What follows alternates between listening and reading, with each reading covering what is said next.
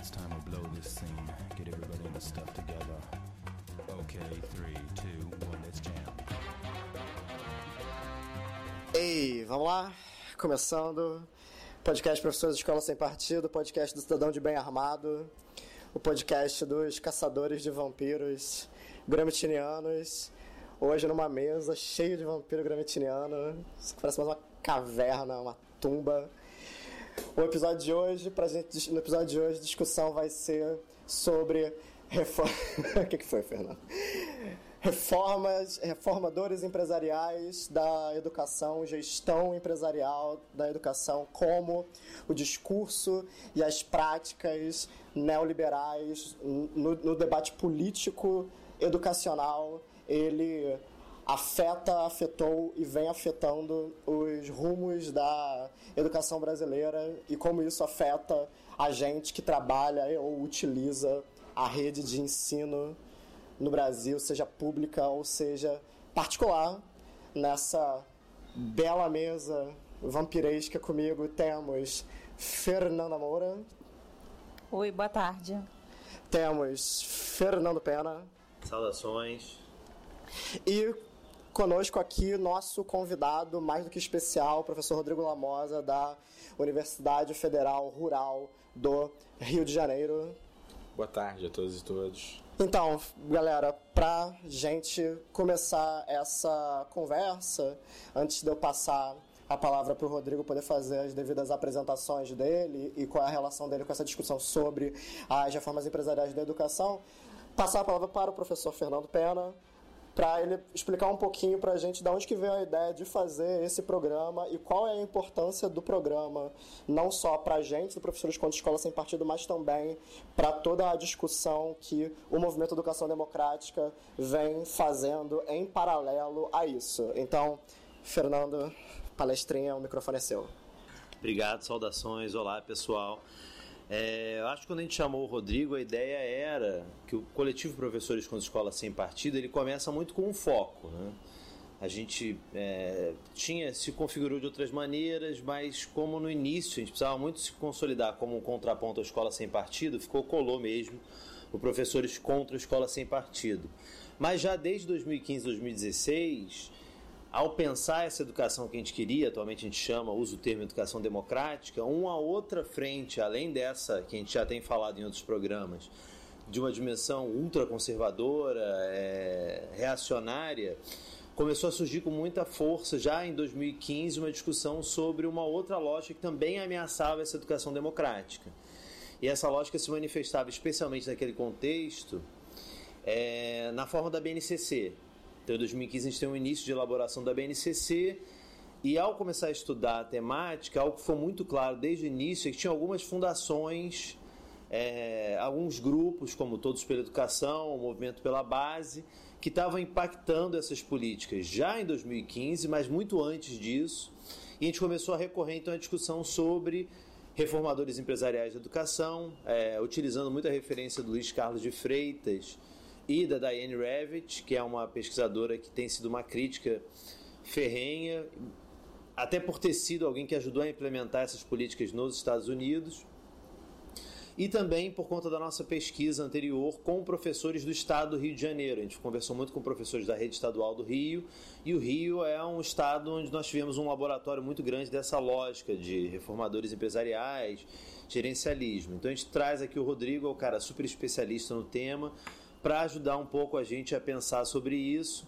Então, Rodrigo, fica à vontade, se apresenta, fala como é que você entra nesse tema e vamos começar a nossa conversa. É, boa tarde a todas e todos. É, eu atualmente sou professor né, lá na Universidade Federal Rural do Rio de Janeiro, no campus Nova Iguaçu. É, atualmente também professor do programa de pós-graduação em educação. É, e coordeno o Laboratório de Investigação Estado, Poder e Educação é, onde a gente vem já há algum tempo pesquisando basicamente esse processo né, de inserção do empresariado no campo educacional, é, tentando realizar um mapeamento é, desse movimento no Brasil, suas relações é, internacionais, né, tanto em termos né, da conjuntura histórica que se, que se forma a partir dos anos 90, quanto em termos das estratégias utilizadas por esses empresários e suas articulações, seus intelectuais, né? como é que tem se constituído uma espécie de hegemonia por parte desse, desse setor. Né? É, eu venho realizando pesquisas nesse, nesse âmbito já há cerca de 10 anos. É, uma experiência que se iniciou ainda, ainda no início do mestrado. É, eu era professor de uma rede municipal aqui no estado do Rio de Janeiro, que era a rede municipal de Teresópolis. É, eu era professor de história de uma das escolas, é, também era coordenador do, do núcleo de Teresópolis do sindicato, Sindicato Estadual de Profissionais de Educação. É, e, e, realizava um projeto, um projeto dentro da, da perspectiva da pedagogia histórico-crítica, junto a alunos de sexto, de sexto ano, é, para pensar conteúdos como Mesopotâmia, a formação das sociedades né, é, em torno daquela região, Egito, enfim. Aqueles alunos tinham uma relação muito intensa com a agricultura, boa parte deles eram filhos de agricultores e eu comecei a me ver iniciando pesquisas numa área que não era uma área que eu tivesse qualquer tipo de interação, né, de intervenção, que era essa área da educação ambiental, relacionando educação ambiental, ensino de história, por meio de um projeto de pedagogia histórico-crítica. É... E aí eu inicio uma pesquisa, é, quando eu vou para é, para uma reunião que houve na Secretaria de Educação, como representante da minha escola, da área de História, é, para fazer uma discussão sobre mudança curricular do ensino de História na rede. É, e aí vejo que vários professores é, colocaram como uma das suas experiências, experiências que tinham a ver, que tangenciavam a questão da educação ambiental. E aí eu inicio a fazer uma pesquisa, ainda no âmbito do mestrado, uma pesquisa de, de levantamento mesmo, é, em 25 escolas daquela região. E para meu, para minha surpresa, é, várias das escolas que eu pesquisei é, afirmavam que a educação ambiental entrava na sua unidade a partir de projetos empresariais. É, e aí quando eu fui fazer o levantamento, que empresas eram essas, várias empresas eram empresas que não, não me chamaram tanta atenção, tipo a Ampla, tipo a SEDAI, né, que são empresas que trabalham com, né, com fontes de energia né, e produziam trabalhos nesse âmbito. Mas uma me chamou muita atenção, que era a indústria Comari de bebidas que produz. Eu conheci a indústria comédia de bebidas da minha adolescência, porque né, uma das, um dos produtos da sua, né, do seu encarte é a, a catuaba selvagem Sei se eu deveria estar aqui citando a marca, né? É, voltou agora, né? É. Esse revival aí, anos 80. É, e, e aí, a partir dali, eu começo a fazer esses estudos acerca da entrada dos empresários nas escolas públicas, né? É, eu vou tentar compreender um pouco isso, né? Ainda na minha dissertação de mestrado. É, dali do, do, da indústria comaria, né? Eu chego a dois institutos, a duas organizações, né, que foram muito importantes na mobilização empresarial para aquilo que eles passaram a denominar como projetos de responsabilidade social e ambiental. É, muitos deles tendo na escola, né, um, um um espaço né, de difusão desses projetos, de, de execução desses projetos, que era o Instituto Etos e o Instituto GIF. Né? É, o GIF é originado ainda em 1995 e o Etos em 1998. Depois esses, essas duas organizações elas se fundem, né? hoje são organizações parceiras e que trabalham basicamente com, com mobilização empresarial. Né? É, Paralelo a isso, a gente foi iniciando vários estudos, é, sobretudo em articulação com, com o pensamento gramsciano, é, tanto na interlocução nos grupos de pesquisa da UFRJ, quanto no núcleo Estado e Poder, que é o núcleo nacional, dimensão nacional de organização de pesquisadores.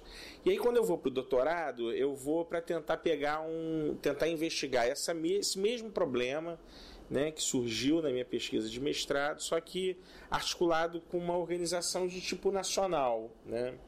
É, e aí, nos levantamentos que eu fiz, já projeto de doutorado, é, eu chego a várias frações né, do empresariado brasileiro realizando, né, fração financeira enormemente, né, com papel não só de protagonismo, mas de vanguarda desse movimento, né, sobretudo o Itaú e na sua relação com o Sempec.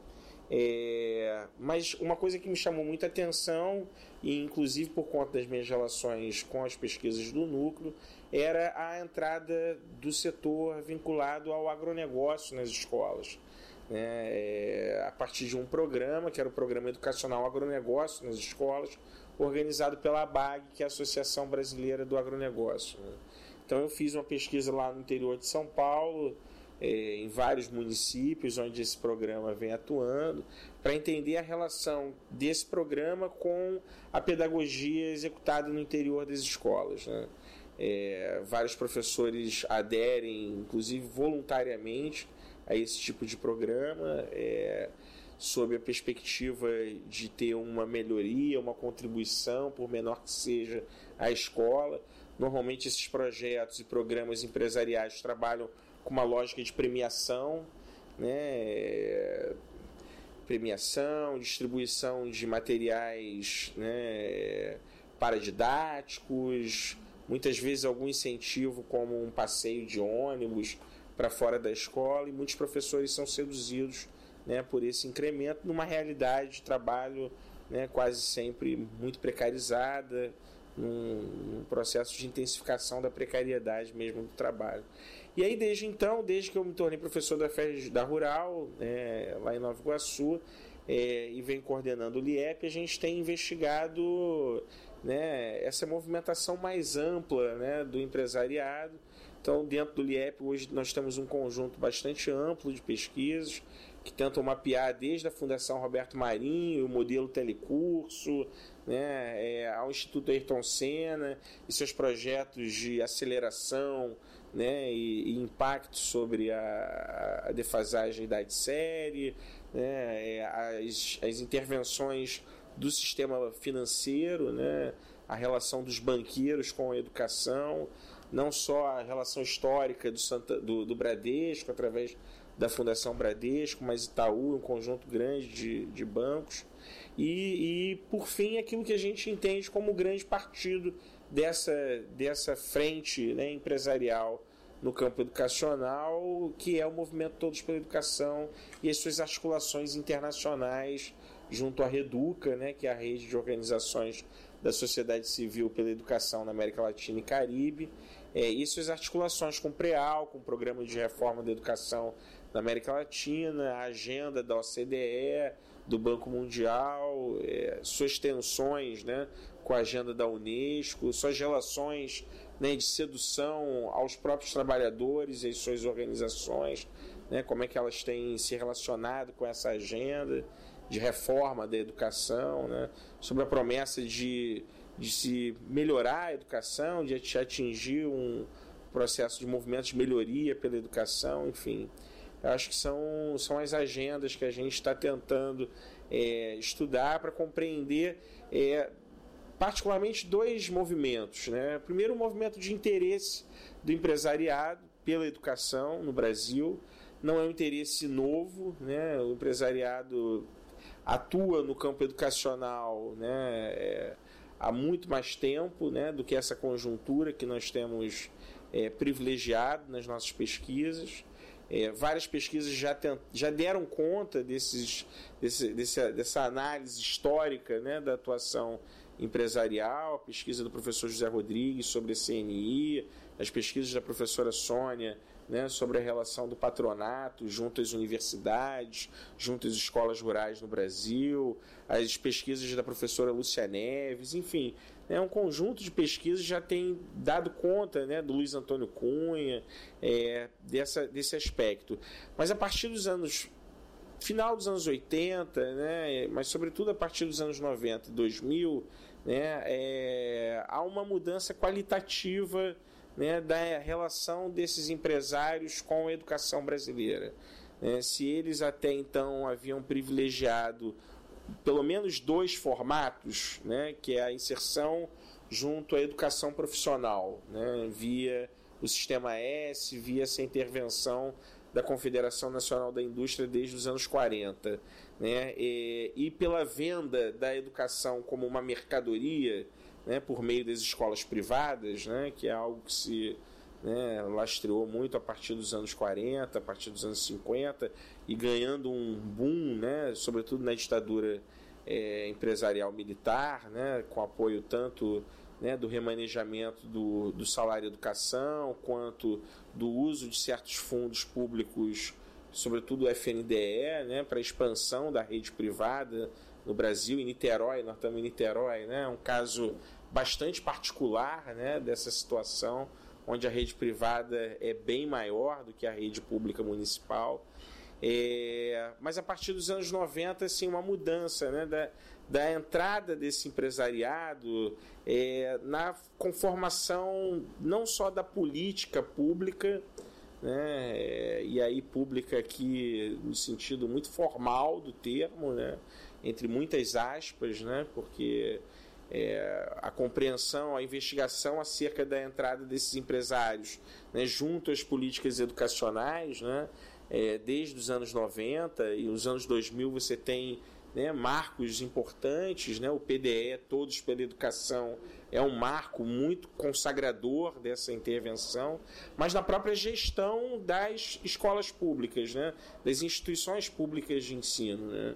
É, desde os anos 2000 a gente tem verificado uma emergência e uma difusão muito intensa de modelo, novos modelos de gestão da escola pública, baseados em modelos que já vêm sendo aplicados em empresas privadas, sob a justificativa de se ampliar uma racionalidade, uma eficiência né, dos gastos públicos, muito dentro da lógica, né, daquela lógica produzida pelas teses defendidas pela Guiomar Namo de Mello, pelo Cláudio Moura Castro, pelo João Batista Oliveira nos anos 90, de que o problema educacional no Brasil não advém de um problema de financiamento, de subfinanciamento, como historicamente alertou o Fórum Nacional em Defesa da Escola Pública nas suas campanhas, né, pelo, pelos 10% do PIB, mas é, como sendo um problema da gestão desses recursos e a necessidade de se, de se melhorar, de se ampliar uma racionalidade técnica né, na gestão, que é a GID, né, a Gestão Integrada da Escola, que a gente tem avaliado, analisado e pesquisado sobre isso. É, aproveitando o seu gancho, que eu acho que para quem está ouvindo, né, fica muita pergunta de você traz toda uma contextualização, mas como é que isso bate no chão da escola, né? A gente tem trabalhado mesmo, você agora falou, é, o texto do Cláudio Moura Castro, tem um que ele fala explicitamente que a escola deveria se orientar pela lógica que foi desenvolvida de gestão pelas empresas privadas, né? E ele chega, ele faz uma, uma lista, ele chega ao ponto de fazer uma lista de regras. Que ele fala, então, sem definir claramente objetivos, tem que tornar esses objetivos públicos, tem que tornar, pegar objetivos que sejam facilmente mensuráveis. Você tem que pegar e produzir então métodos de avaliação e por fim criar é, maneiras de responsabilizar quem não conseguiu e conceder mérito a quem alcançou essas metas. Né? E a implementação disso no campo educacional gera um espaço para privatização, um mercado que não antes existia. E a gente tem tentado muito discutir, quando a gente fala sobre o tema, o caso do Rio de Janeiro. A gente estava conversando um pouco antes e você falou o termo gerencialismo aqui no Rio ele tem um outro sentido por conta da GID. E o Rio de Janeiro eu acho um espaço interessante para a gente pensar essa dimensão, porque seguindo essa fórmula da, da lógica da gestão privada nas escolas públicas, o Rio de Janeiro implementou quase a lista completa. Né? A gente tinha um currículo mínimo vinculado a uma avaliação externa, censitária, bimestral em todas as disciplinas, o que não é tão comum, né? o SAERJ, o SAERJinho é, uma responsabilização é, através de uma bonificação salarial chamada meritocracia, ou seja, vai se criando uma configuração curricular para tentar controlar esse cotidiano do, do, do, trabalho do professor. Eu queria que você falasse mais um pouco sobre as pesquisas que estão desenvolvendo de, do aspecto da GID e como é que isso atinge a vida do professor, como é que isso se configura numa tentativa de controle desse cotidiano da escola. Sim, é porque vários autores, né, alguns de forma mais clara, né, outros de forma mais escamoteada, né, sobretudo a partir aí de meados dos anos 90, quando é, a resistência às reformas né, ficaram mais evidentes, mais claras, é, vários desses autores passaram a diagnosticar os docentes, os trabalhadores da educação como o mais grave empecilho às reformas educacionais, não só no Brasil, mas na América Latina como um todo. Né? É, vários autores é, trabalharam essa perspectiva, alguns intelectuais fizeram o trabalho de difundi-las né, no, no, nos grandes meios de comunicação. Estou né? lembrando agora você falando daquela polêmica a partir de um artigo do Gustavo Iosp na Veja, né, em que ele atacava os, os professores e os sindicatos dos professores como sendo né, os verdadeiros inimigos e adversários né, da qualidade, uma ampliação da qualidade da educação. E ele é fundador do Todos pela Educação. Né? Exatamente, né? É, e, e como sendo né, os professores né, os grandes adversários né, da ampliação da qualidade na educação. É, logo, ao identificar os professores como grandes adversários né, da reforma, das reformas que levariam né, é, a melhoria da qualidade da educação, é, é, necessário, fundamental e urgente ampliar as formas de controle né, e regulação do trabalho no interior das escolas. Né.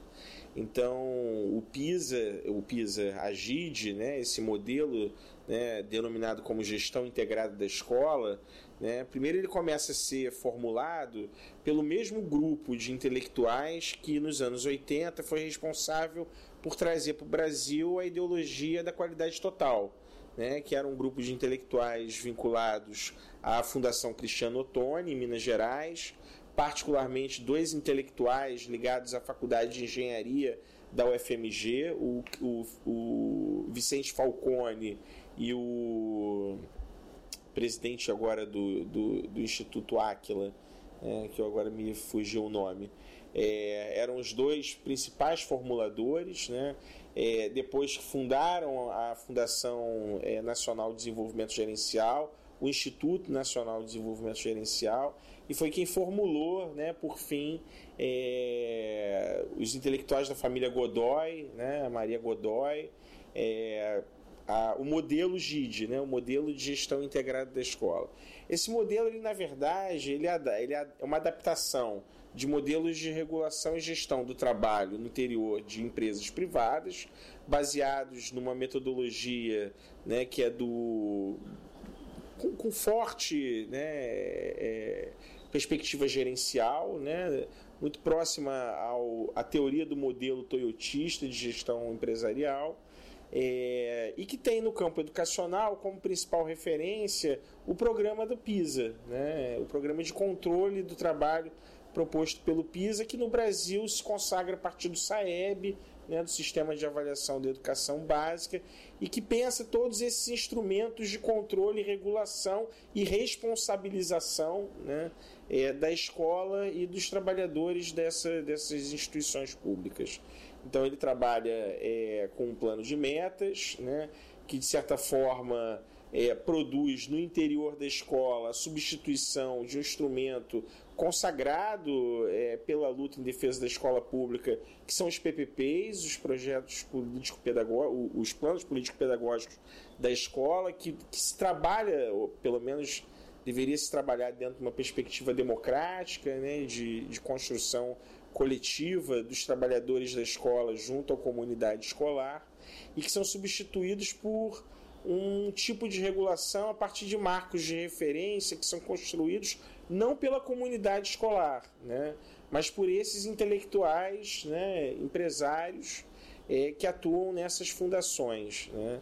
É, se constitui uma medição né, desse, desse, do trabalho desenvolvido por essas, por essas instituições, como você falou, a partir de dois índices, né, o índice de fluxo escolar, né, que mede a distorção idade série das escolas, e a partir do índice de desempenho, né, medida a partir dessas avaliações é, que aqui no Rio de Janeiro se denomina como SAERG, SAERGinho, né, por conta do sistema de avaliação da educação do Rio de Janeiro, e que em outros estados que aplicaram a GID é, possui outros nomes né, de referência, SAERG, SARESP, enfim. Né, é, e numa política de responsabilização dos profissionais da educação. O caso da GID é, é um caso assim que precisa ser. Várias pesquisas estão estudando lá no, no nosso laboratório, agora acabaram de, se, de ser defendidas duas dissertações sobre a GID, é, numa tentativa, primeiro, de reconstruir a formulação desse modelo de gestão que hoje já está presente em nove redes estaduais né, no Brasil, tem produzido efeitos muito distintos né, em cada um dos estados, e que aqui no Rio de Janeiro, o primeiro efeito é demonstrado pela aparência, na aparência, foi demonstrado pelo próprio governo e pelos seus formuladores. É, a GID foi anunciada no Rio de Janeiro como é, o grande modelo de revolução educacional, né? É, isso lá em 2011, quando o Rio de Janeiro havia atingido a 24ª posição no IDEB, né, no ranking do IDEB. E, e o Sérgio Cabral, à época em campanha, né, é, afirmou que a GID seria essa tal revolução.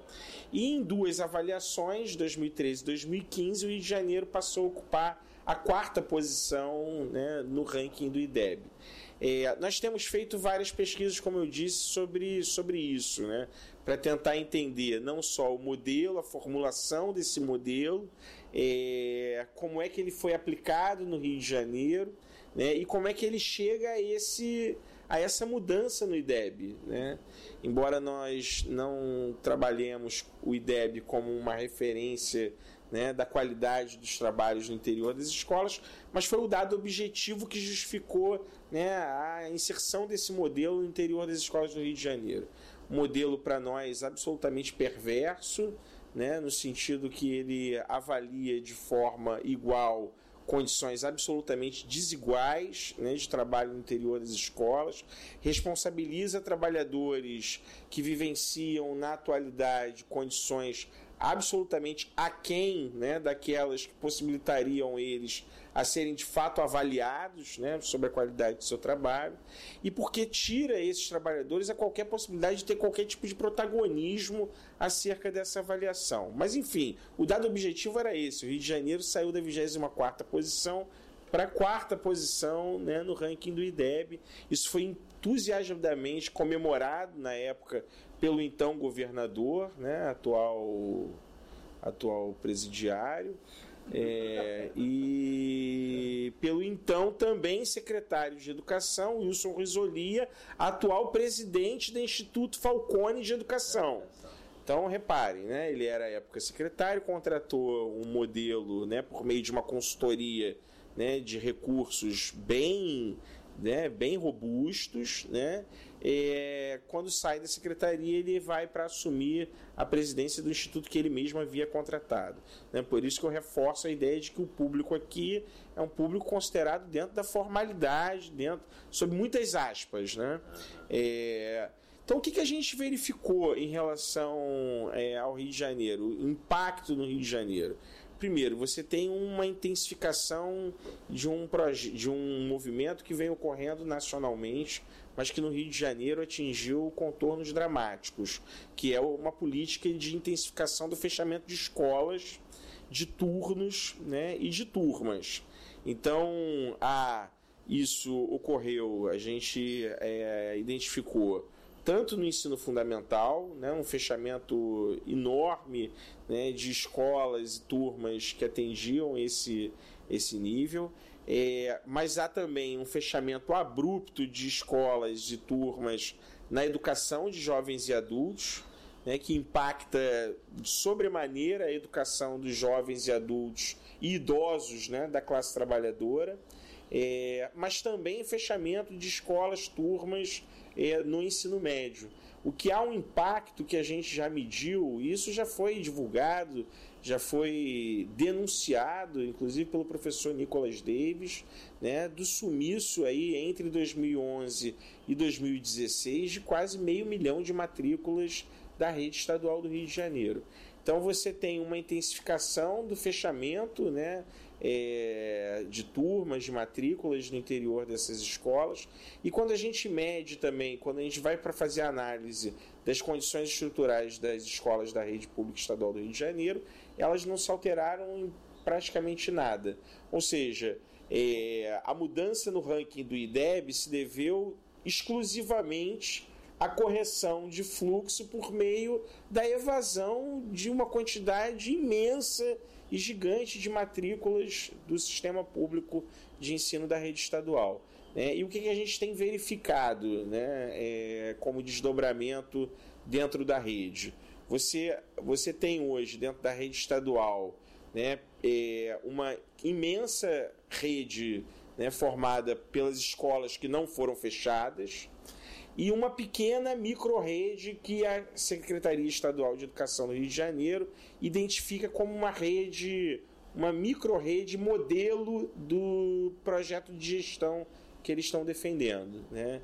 É, que é vinculada atualmente ao programa de ensino médio integrado né, é, da SEDUC, é, que vem sendo propagandeado né, pelo Todos pela Educação, por todas essas organizações né, empresariais. É, mais recentemente saiu agora uma, uma pesquisa é, produzida pela CNI, pela Confederação Nacional da Indústria e pelo Todos pela Educação, que diz que a avaliação da população brasileira a respeito da educação é péssima, né, mas que tem um, né, um, uma modalidade que a população né, é muito elogiosa, que é o programa, que são as modalidades de ensino médio integrado. Né?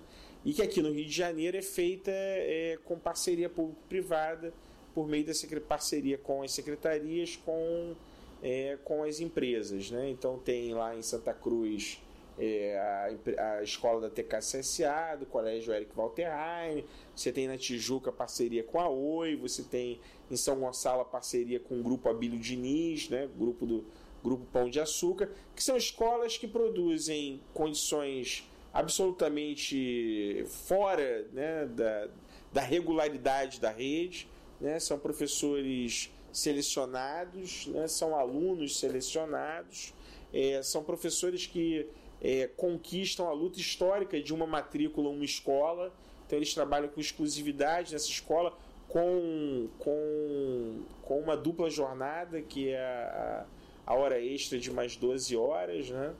é, e colocam as escolas a serviço das empresas. Né? Então, boa parte dessas escolas tem no seu ensino técnico né, uma formação né, que, que, que é do interesse da empresa. Né? Os alunos podem ser né, contratados né, por essa empresa que, de certa forma, está né, ali dirigindo né, é, é, é, o projeto político-pedagógico dessa escola. Né?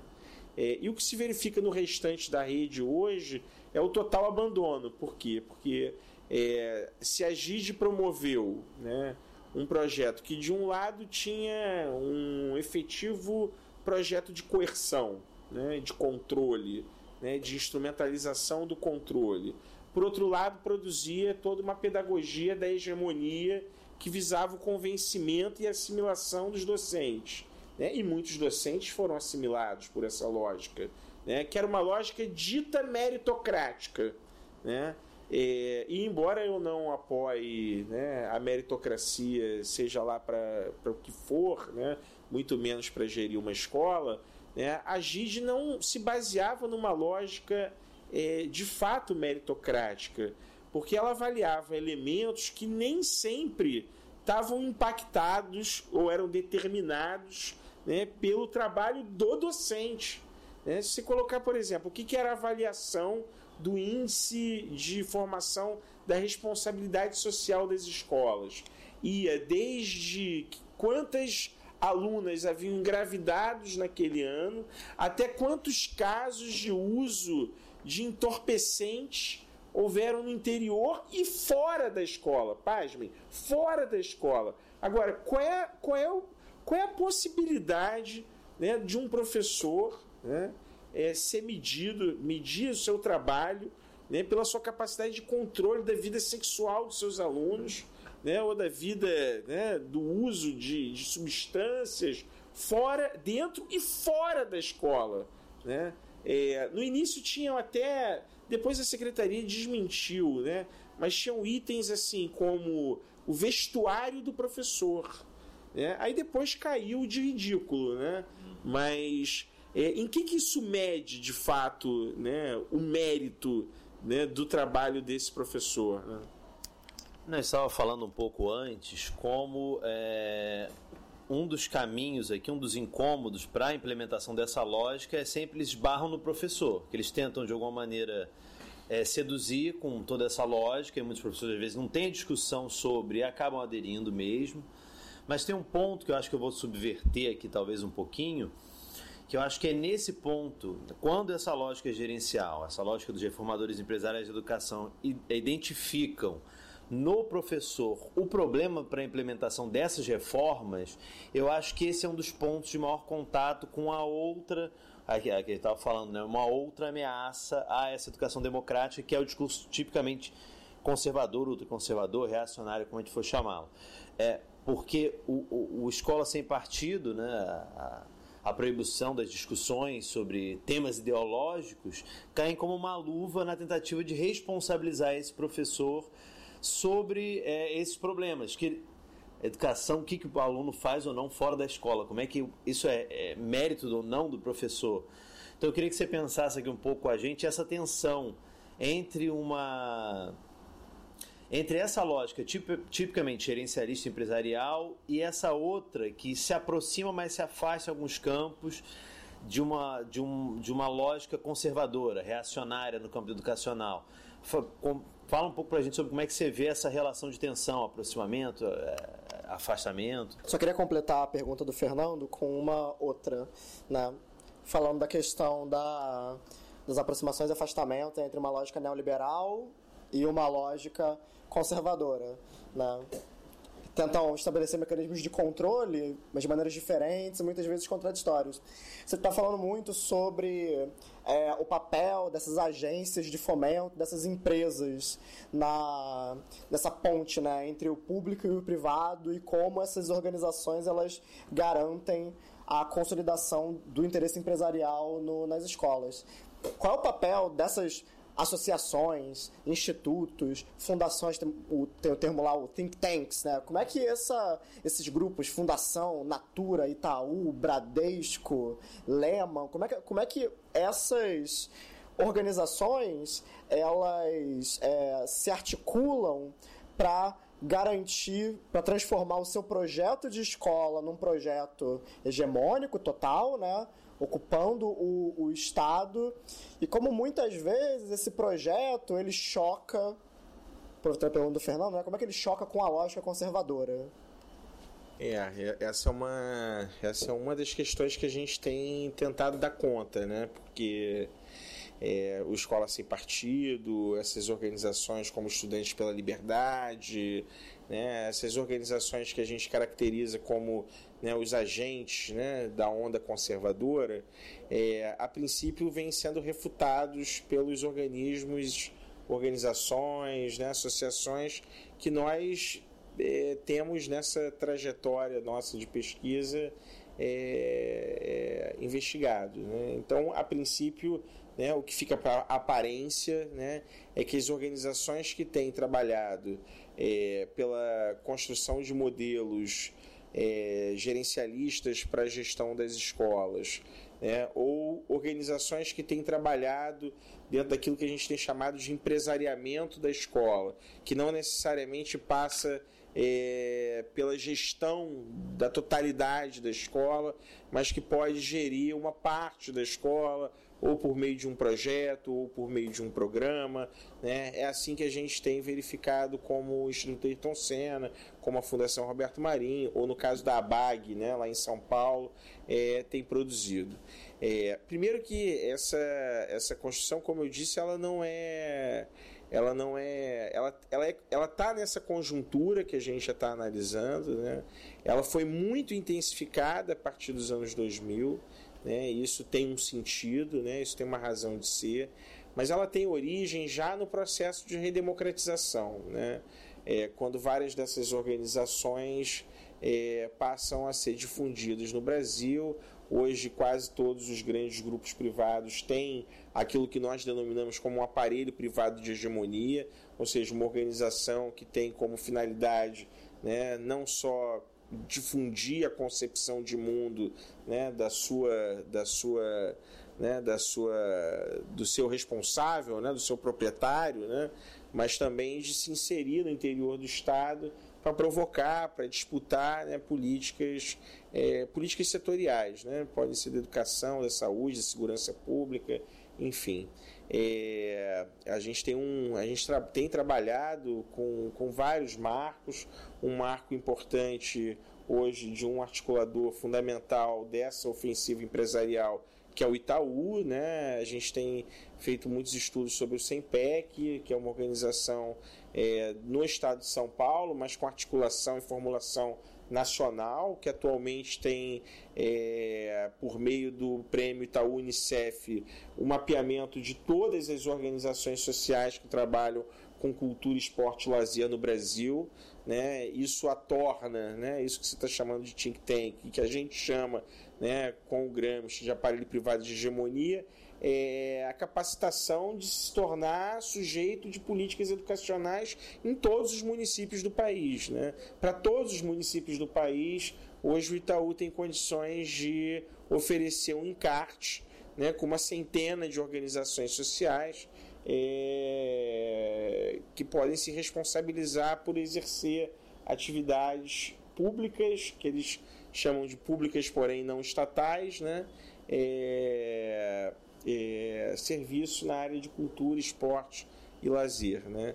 É, e hoje é a base, base política de articulação daquilo que vem a ser o maior programa de ampliação da escola brasileira, é, que é o programa Mais Educação, né? que atua com tutores, né? mas sobretudo com o recrutamento daquilo que eles chamam de lideranças comunitárias, que são recrutadas dentro dessas organizações que estão no mapeamento né, do, do SEMPEC, né, da Fundação Itaú Social, do Itaú. Né? Não à toa essas organizações têm se colocado como, como frente né, dessas, dessas reformas. Em São Paulo, no Rio de Janeiro, Nova Iguaçu é um caso muito. Né, se tornou muito evidente né, por conta do programa Bairro Escola, foi super premiado, premiado pela Unesco, né? BH, que também é outro caso sempre muito reivindicado, né? de ampliação do tempo escolar, né? e nacionalmente o programa Mais Educação. Né? É, eles têm um marco, essa articulação empresarial, é, até os anos 2000, ela se dá de forma muito dispersa e desarticulada. Né? É, em 2000, quando numa articulação empresarial liderada pelo Gerdau, né, pelo Jorge Gerdau, eles criam o Movimento Brasil Competitivo, que era uma proposta de construção de uma agenda unitária empresarial, muito nos marcos do pensamento empresarial de base né, dos anos 80. É, a proposta era a construção de um projeto dos empresários para o Estado brasileiro. E isso passava pela educação. Né? É, não à toa, anos mais tarde, numa articulação que se inicia em 2005, né, mas que tem como grande lançamento público em 2006 um movimento empresarial Todos pela Educação, que hoje é o grande partido de articulação empresarial no campo educacional no Brasil. Né? Todos os grandes grupos, sejam esses que hoje, a partir por meio dessas fusões, controlam hoje o ensino privado, né? tanto no ensino superior, que hoje é lastreado aí basicamente por três grandes grupos empresariais e que hoje já, entrando, já estão entrando na educação básica, seja por meio dessas organizações, fundações que têm articulado a entrada no sistema público de ensino. Né? É, e essa articulação que é liderada, que é organizada, que é articulada pelo, todos pela educação, passa por todas as instâncias do Estado ampliado no Brasil, seja por meio né, das organizações que atuam e se articulam na sociedade civil. Então você pega né, as principais figuras públicas né, do movimento Todos pela Educação. Né? Você pega os membros da família Setúbal, né, os membros da família Vilela, você pega os membros da família Marinho, né? você pega o Guerdal, você pega a Viviane Sena. Né? Eles estão presentes numa dezena de conselhos né, de organizações privadas que atuam na sociedade civil, todas elas muito articuladas em torno da agenda da reforma da educação, né, que é a agenda, na verdade, de fundo, é a agenda da reforma do Estado brasileiro. Né. Se pensar uma ampliação da participação privada no fundo público, no interior das instituições públicas, né, e isso passa pela ocupação dos espaços é, de formulação e execução das políticas públicas seja no, no caso da educação, no, nos conselhos superiores da educação, seja no próprio Ministério da Educação e nas secretarias de educação. E uma outra pergunta com relação a isso, Lamosa, é qual é o, historicamente falando, quais são os pontos de virada que vão marcar essa nova constituição da, dessa organização empresarial? Porque você comentou mais cedo, por exemplo, de que desde a ditadura militar você já tinha iniciativas de privatização da educação. Hoje, coisas que se discute muito, como se fosse esse negócio revolucionário que é voucher para escola, escolas, né? Vale, vale mensalidade de, de, escola, né? Você, o governo forneceu uma espécie de é, vale para famílias é, poderem pagar mensalidade em, colégio, em escolas privadas, esse modelo já existe, variações desse modelo já existiam desde a época da ditadura militar, né? Mas aí você está falando que isso começa a se constituir, é, isso que a gente está discutindo da reforma empresarial hoje no Brasil, com todos pela educação, principalmente, começa a se constituir já no começo dos anos 2000. Qual é o, o ponto de virada? Assim, em que momento é, essa, essa galera do Todos pela Educação hoje se distingue dessa articulação empresarial na educação que a gente tem de, desde a ditadura militar e que vai mudando do final dos anos 80 para frente. Eu não esqueci da pergunta da, da pororoca, né? Da, do, né? De, da, dos reformadores e do, todo, do, do Escola Sem Partido. Mas vou continuar com você. É, é, Primeiro, assim, essa, essa, tem uma discussão que é uma discussão ainda em caráter muito é, inicial, né, muito assim no nascedouro dessa problemática, que eu acho que, na verdade, antecede a própria ditadura empresarial militar. Né? É, e que eu acho que, na verdade, é uma questão de fundo que está presente até hoje. Né? É, eu a gente está falando aqui de Niterói, né? Eu volto a essa questão, né? É, a presença do empresariado em Niterói, na educação em Niterói, é muito forte, seja ela na educação propriamente privada, seja ela né, os efeitos dessa intervenção na própria educação pública. E eu acho que um dos elementos que está por trás né, é, que, e que, que estrutura né, é, retoricamente, que justifica né, essa atuação empresarial no campo da educação, ela se inicia antes da ditadura, já no contexto de debates da própria LDB de 61. Né? É, toda a argumentação, por exemplo, né, que baseia né, é, é, o projeto substitutivo do Lacerda é uma proposta de equivalência entre educação pública e educação privada, que é a base, na verdade, da teoria é, do Voice, né, da proposta de Voice, que está lá nas formulações né, dos, dos, dos grandes neoliberais, né? É, seja do Hayek, seja do Friedman. O Friedman, sobretudo, é mais contundente em relação a isso, não à toa, é, onde os seus é, pupilos atuaram como intelectuais da reforma, realizaram isso foi no Chile, né, na ditadura do Pinochet. Né? A proposta de tornar equivalente a escola pública e a escola privada, como algo, como algo de fato equivalente. Né?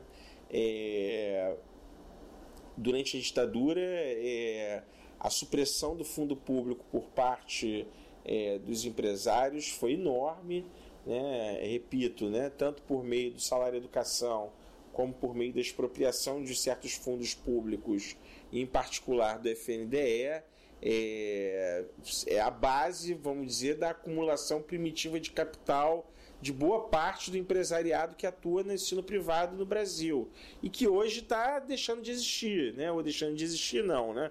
Mas que está se fundindo para gerar coisas novas, né? Hoje tem grupos como Ser Educacional, como Fundo Croton, né, que estão produzindo articulações de fusão e compra no interior da educação básica privada, né, é, que não existiam. Né?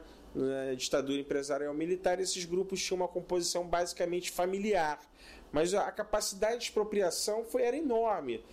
Textos, pesquisas como, por exemplo, Luiz Antônio Cunha, mostram que em 82 né, você tinham, tinham alguns estados que 100% das matrículas na educação privada eram resultados resultantes né, da aplicação dos recursos do salário educação. E tinham alguns estados, se eu não me engano, três, incluindo o Rio de Janeiro, em que o número de bolsas pagas pelo salário educação eram maiores do que os números de matrícula porque você tinha matrículas duplicadas, você tinha aluno fantasma né, nas escolas privadas, por conta dessa articulação. Né? O, o empresário da escola era o conselheiro do Conselho de Educação, ele que aprovava os convênios feitos entre os empresários e as próprias escolas. Então, os casos de corrupção eram enormes. É, essa conjuntura é absolutamente diversa em termos quantitativos e qualitativos da conjuntura que nós vivenciamos hoje. Hoje, a capacidade de articulação, penetração né, empresarial no campo educacional é infinitamente superior àquela época em que os empresários eram empresários com uma base familiar. Né? Embora ainda exista isso hoje, né, a gente está falando do SEMPEC que tem uma base familiar, é a base da família Vilela e da família Setúbal, né? É, mas a capacidade de articulação desses empresários é infinitamente superior. Não só de articulação interna à classe dominante, de mobilização das mais variadas frações da classe dominante. Aqui a gente já falou capital industrial, falando capital financeiro, sobretudo capital bancário, né? falamos de agronegócio, falamos é, de todas as frações da classe dominante que hoje atuam no campo educacional. É, e, substancialmente, uma mudança qualitativa, né?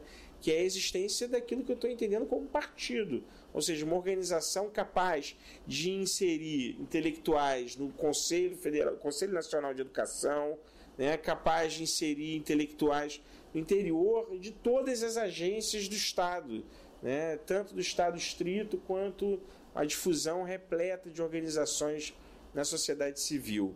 É, inclusive com impacto sobre a classe trabalhadora e várias organizações da classe trabalhadora que desde os anos 90 vem dialogando com esse com essa proposta. Né? Estava aqui antes né, de começar a conversa é, falando sobre isso, desde o Fórum Trabalho, é, Capital Trabalho de 92, né, que essa articulação está colocada. Se você vê, por exemplo, o Plano Decenal Educação para Todos de 93, estão ali várias organizações da classe trabalhadora né, assinando lado a lado né, dos empresários reformadores. Né? É, assim como hoje, várias frentes estão sendo organizadas com esse padrão né, de conciliação né, de interesses que, para mim, são irreconciliáveis. É, sobre a discussão que a gente estava fazendo, né, dessa, desse, dessa frente empresarial da nova pedagogia da hegemonia. Né?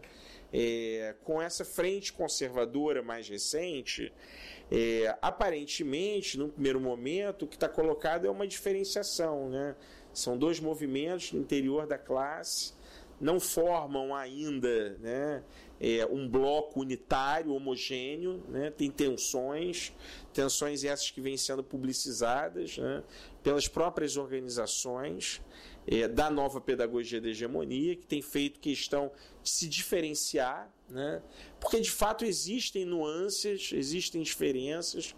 Né? Quando você olha, por exemplo, os projetos né, da Fundação Itaú Social, são projetos todos baseados na questão da diversidade, né, da agenda né, da educação para o desenvolvimento sustentável, né, é, que não coincidem imediatamente com a agenda né, dessas organizações da onda conservadora na educação. É, no entanto, nós, assim, o sentido que nós temos dado né, às investigações sobre a entrada das empresas, né, desses grupos empresariais no interior da escola, é, chega a conclusões que, de certa forma, aproximam né, essa intervenção da proposta né, dessa que caracteriza essa onda conservadora.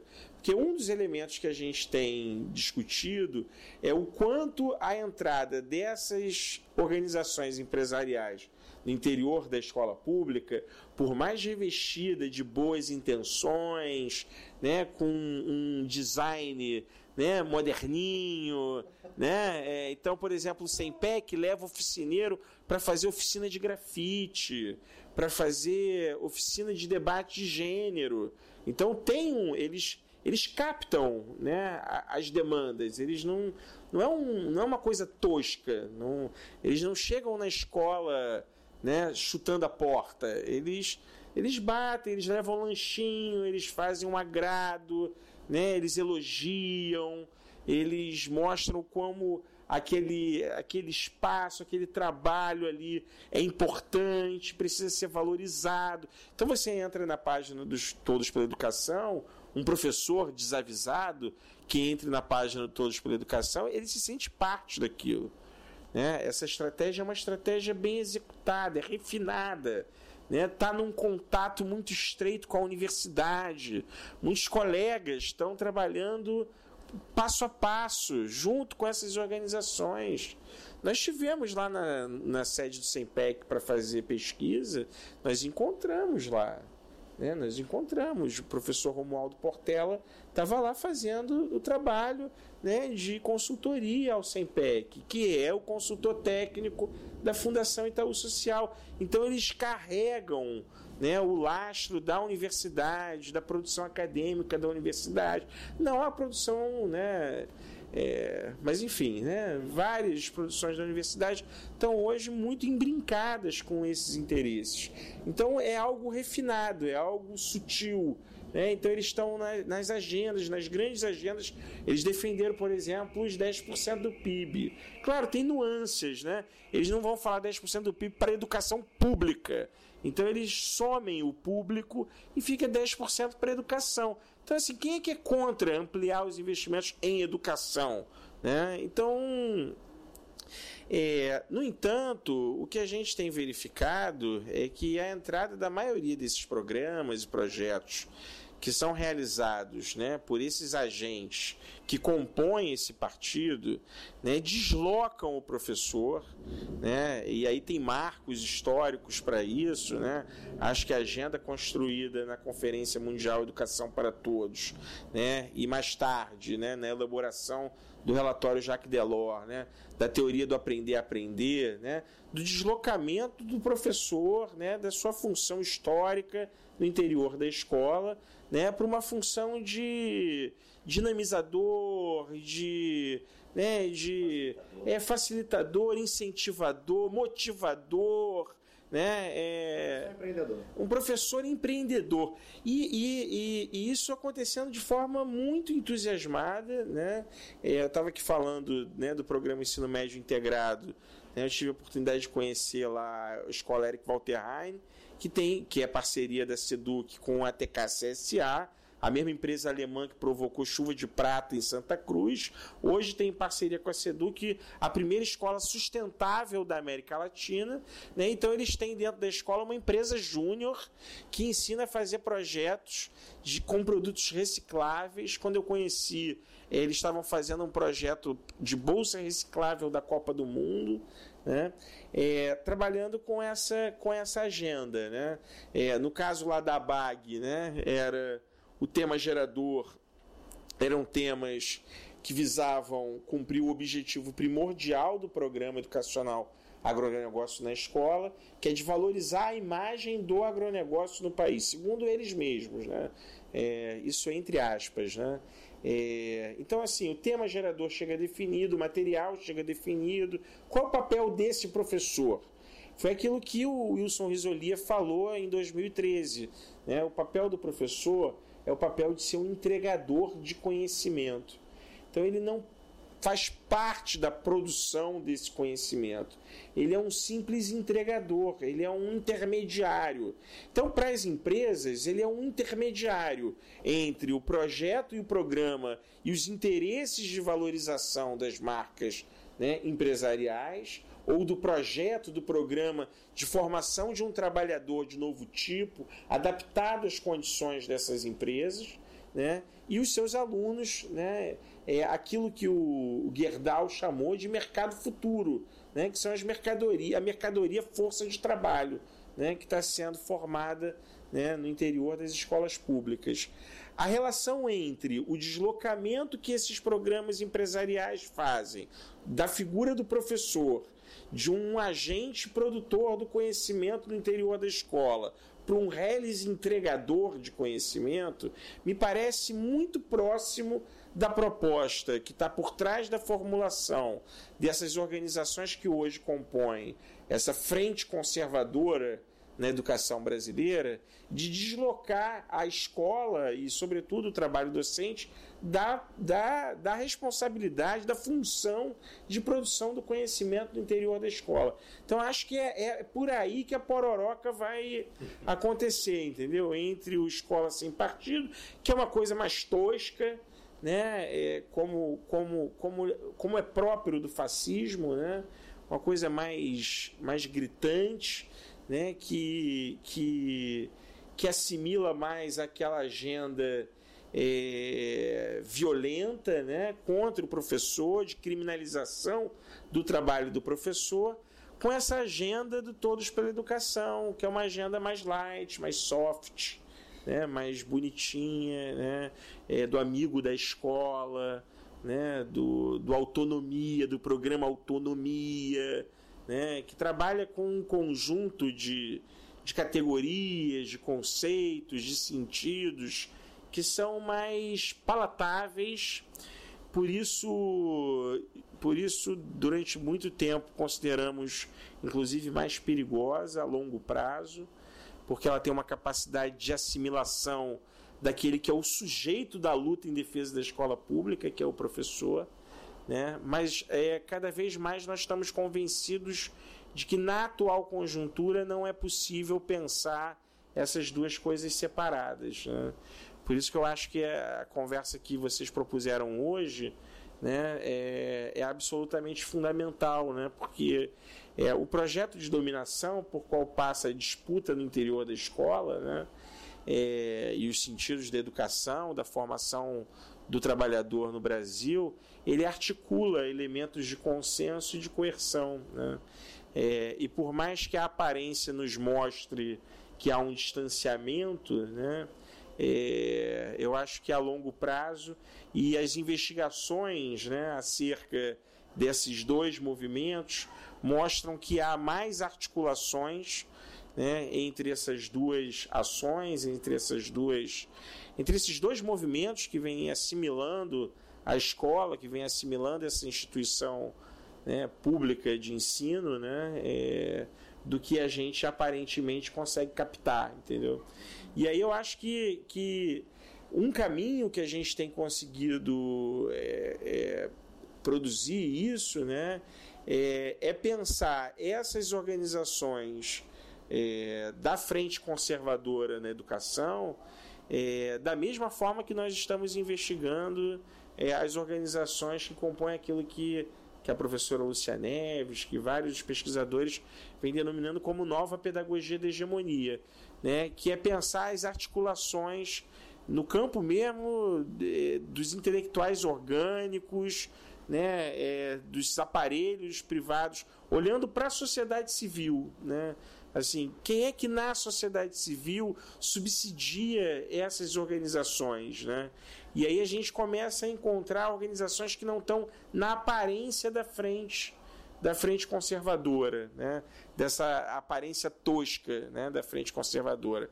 Então, por exemplo, a relação entre organizações como Instituto Milênio, Instituto Liberal, né? É, com, com organizações internacionais, como Atlas, como Atlas, como Estudantes pela Liberdade nos Estados Unidos. E essas organizações que estão mais né, no flanco de frente, né, como Escola Sem Partido, como MBL, né, pensar essas articulações, eu acho que, que, que nos leva a compreender é, brincações entre esses movimentos que num, numa simples resvalada é, nos sites e nas posições públicas, tanto desses intelectuais coletivos quanto dos intelectuais individuais, a gente não consegue captar, entendeu?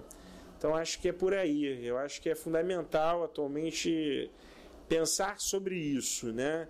É, não para ficar, né? regurgitando, né? Tinha um professor, semana passada eu tive uma escola em São João de Meriti, há um diretor assim, eram só diretores, né?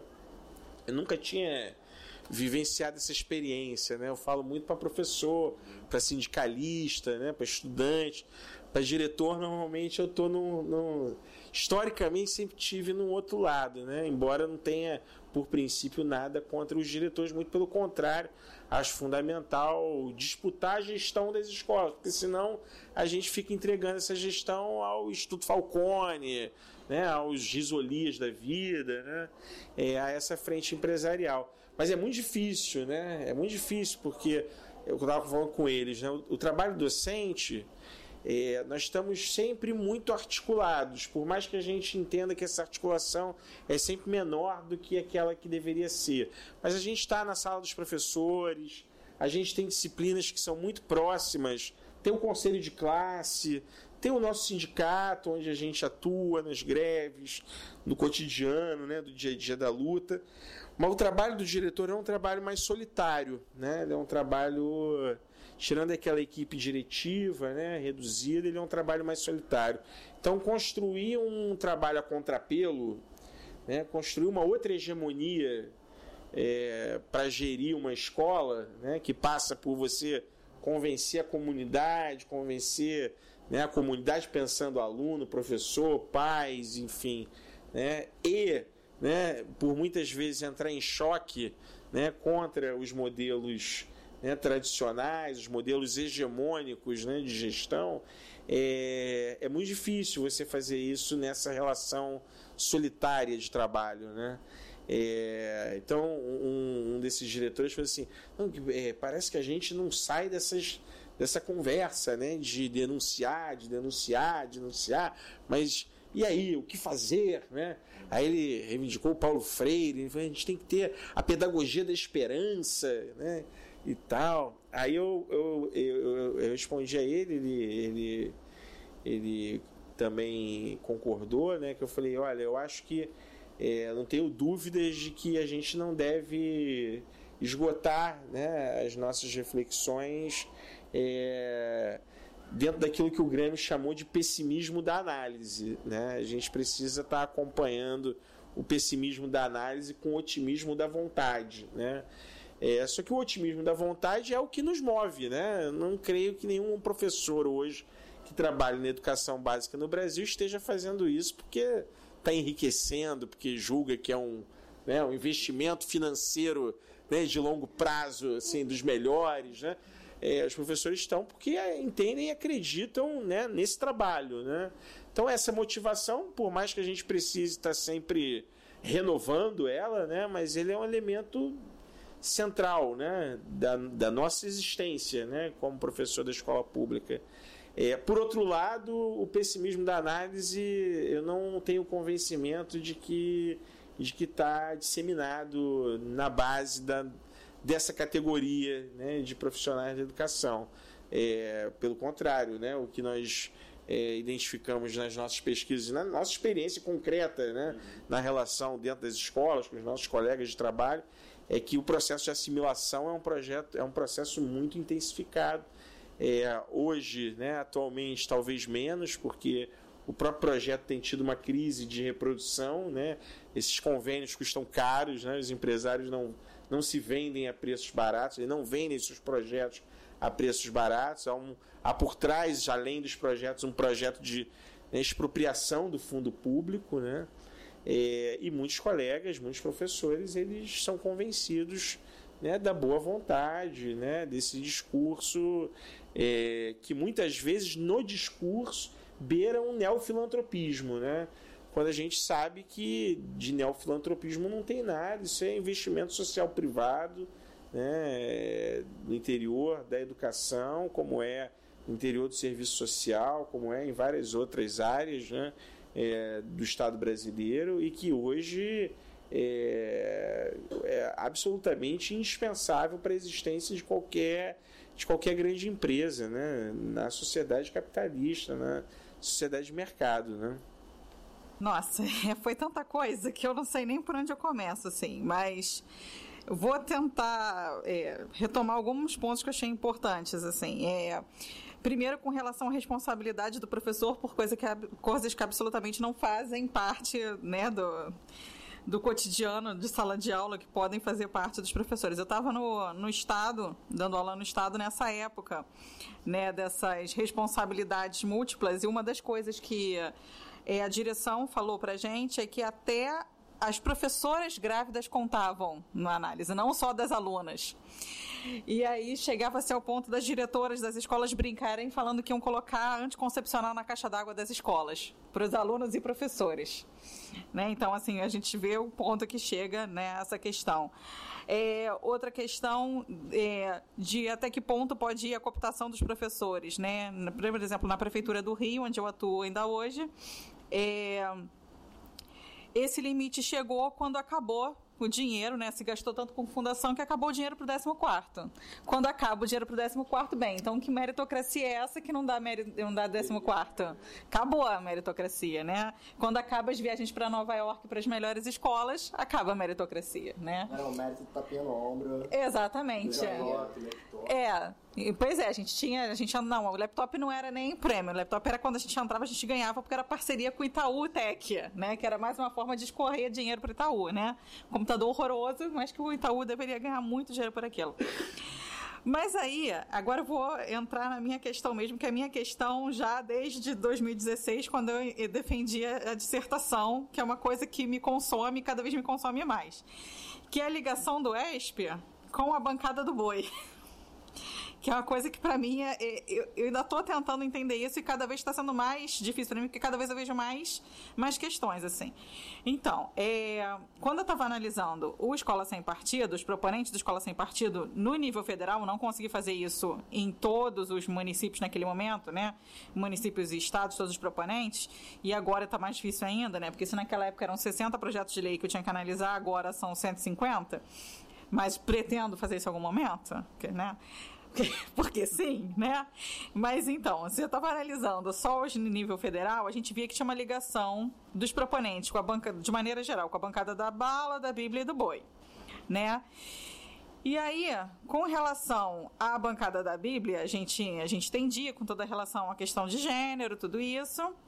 É, da bala e do boi acaba estando interligado. E aí, uma questão que, que eu estava pensando, e eu gostaria de saber a sua opinião sobre isso, né? É porque se a gente tem essa questão da bancada da Bíblia fazer parte evangélicos e católicos, né? E a gente pensa que os católicos que fazem parte são os católicos da renovação carismática, e que a renovação carismática é um movimento que, que ele é para fora da igreja, mas ele também é para dentro da própria igreja, né? Então, é, a renovação carismática, a, essa teologia da prosperidade que ela apregou, ela também vai contra a teologia da libertação, né? Então, a própria demonização da figura do Paulo, da figura do Paulo Freire pode vir disso, né? Um combate da ligação dele com a, com a teologia da libertação. Então, queria que se você pudesse falar um pouquinho sobre isso.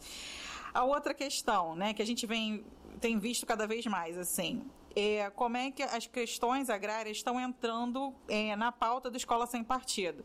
Por exemplo, há pouco tempo foi denunciado é, um livro didático que teria doutrinação ideológica porque um capítulo do livro tratava sobre conflitos agrários no Brasil. De geografia, o livro. Denunciado Mas, na página da Escola Sem Exatamente, partido. denunciado na página da Escola Sem Partido. Segundo Escola Sem Partido, um professor de geografia, um livro de geografia, não pode tratar de conflitos agrários no Brasil né? Não fa... Pois é. O que, que a geografia tem que tratar, né? Eu tenho que convencer os alunos que a Terra é plana, só se for. Mas então, é, e aí é, a gente teve viu outro caso recente de perseguição a, a, a gente estava investigando perseguição a professores, a universidades, institutos de pesquisa, e aí um dos casos de perseguição foi de é, um pesquisador da Embrapa que estava sendo perseguido porque ele chamava agrotóxico de veneno. E aí um grupo desses do agronegócio começou a perseguir, entrar com processos contra ele, porque ele não poderia chamar de veneno, ele tinha que chamar de defensivo agrícola. Né? E aí, é. é e aí essa foi uma questão, né? E aí a outra questão é que os professores que estão sendo perseguidos, inclusive recebendo ameaças de morte no oeste do Paraná, é, eles estão sendo perseguidos pelo pessoal do agronegócio. As ameaças de morte vêm dos ruralistas. Né? E alguns deles, inclusive, com é, professores que têm ligação com o movimento social e militantes da causa indígena. Né? Então, assim, você, né, que consegue ver essa situação melhor do que eu, como é que você entende essa salada toda? O que está acontecendo? De que maneira que o Westfield ele entra nisso aí? Assim, algum esclarecimento, por favor. Super fácil. Né? Só acrescentar assim mais uma mais um molho nessa batata quente que você vai ter que segurar agora, Lamosa. É, você comentou das associações, né, dos dois grupos, o neoliberal mais para frentex, mais suave, e o conservadorismo mais pé na porta do Escola Sem Partido. É, o Escola Sem Partido foi fundado em 2004. Na nossa pesquisa, a gente descobriu que antes de 2004, no mínimo até 2002, o, os, os, o, coordenador, o que hoje são o coordenador e o vice-presidente da Escola Sem Partido, o Miguel Najib e o Brau de Porto Martos, eles eram associados ao Instituto Liberal. E eles, eles fizeram contatos com figuras importantes que depois se tornaram, vamos dizer assim, os intelectuais orgânicos do próprio movimento. Dentre eles, veja você, o Olavo de Carvalho, eles, eles conheceram o Olavo de Carvalho através do Instituto Liberal. Né? Miguel Najib, por exemplo, é articulista do Instituto Millennium até 2008. Né? Então é engraçado né, ver que. E o Instituto Liberal e o Instituto Millennium são duas organizações muito importantes né, nessa reconfiguração do empresariado brasileiro após a redemocratização, né? E aí, assim, tipo, na, mesmo que nas franjas desse, desse movimento de reconfiguração, tá aí uma galera meio que não viria a se alinhar totalmente com essa com esse com esse movimento, né? E aí, Fernanda falando aqui agora também da questão de os proponentes dos projetos também estarem articulados com esses outros grupos que você a princípio não imagina que dialogariam de forma tão simples, né? E aí? Contigo agora. É, tentar, né? É, a gente tem feito uma discussão lá no LIEP é, para tentar compreender esse movimento, assim, o que, que se, por que, que esses empresários passam né, a produzir APHs, produzir aparelhos privados para produção de hegemonia né? e ter na escola pública um. Né? Eu não gosto de usar esse termo espaço, né? porque que isso se refere, acaba se referindo a várias teorias com as quais eu não trabalho. Mas usar esse lugar né, da escola como um lugar de catalisador, de ressonância né, é, do seu projeto. Né? É, aí nós temos feito assim um diálogo mesmo com um conjunto de trabalhos que tem tentado entender as metamorfoses pelas quais é, o projeto de dominação burguesa tem passado é, desde pelo menos a década de 70, quando, quando se verifica uma crise que o Mesário chama de estrutural, é, outros autores gramscianos chamam de orgânica, né? É, mas que para nós é a crise do bloco histórico fordista keynesiano, né? É, que abre uma janela na história né, é, para o início de um movimento de recomposição da burguesia é, no interior desse bloco histórico, ou seja, é um, um duplo movimento, né, é, tanto no interior das relações sociais de produção, quanto nas relações superestruturais de organização do sistema capitalista. É, para a infraestrutura, para as relações sociais de produção, vários trabalhos da sociologia do trabalho têm dado conta, né? O Giovanni Alves, o Ricardo Antunes, um conjunto bem amplo de, de referências bibliográficas a respeito desses modelos que vieram a ser né, é, padrão para esses modelos que nós estamos discutindo agora, né, como a GID e tal, que era o modelo toyotista, ou os modelos, como o Harvey chama, de padrão de acumulação flexível é, de capital. Né? Já na superestrutura, o que nós temos verificado é, é uma intensa reforma né, do conjunto do Estado ampliado, ou seja, tanto na sociedade civil a verificação de uma difusão repleta né, de APHs, né, de aparelhos privados de hegemonia, quanto no interior do Estado restrito, né, do Estado estrito, né, é uma, aquilo que nós estamos chamando né, é, de reforma do Estado, né? de reforma do Estado. É, o que nós temos visto, né? o que nós temos conseguido assim acumular é, de análise sobre esse longo movimento de recomposição burguesa é que ele não é um movimento linear. Né? É, há nesse, nessa história, né, vamos dizer, de, dos anos 70 para cá, é, alguns momentos de inflexão dentro dessa recomposição. Embora dentro da própria recomposição, mas com elementos de inflexão.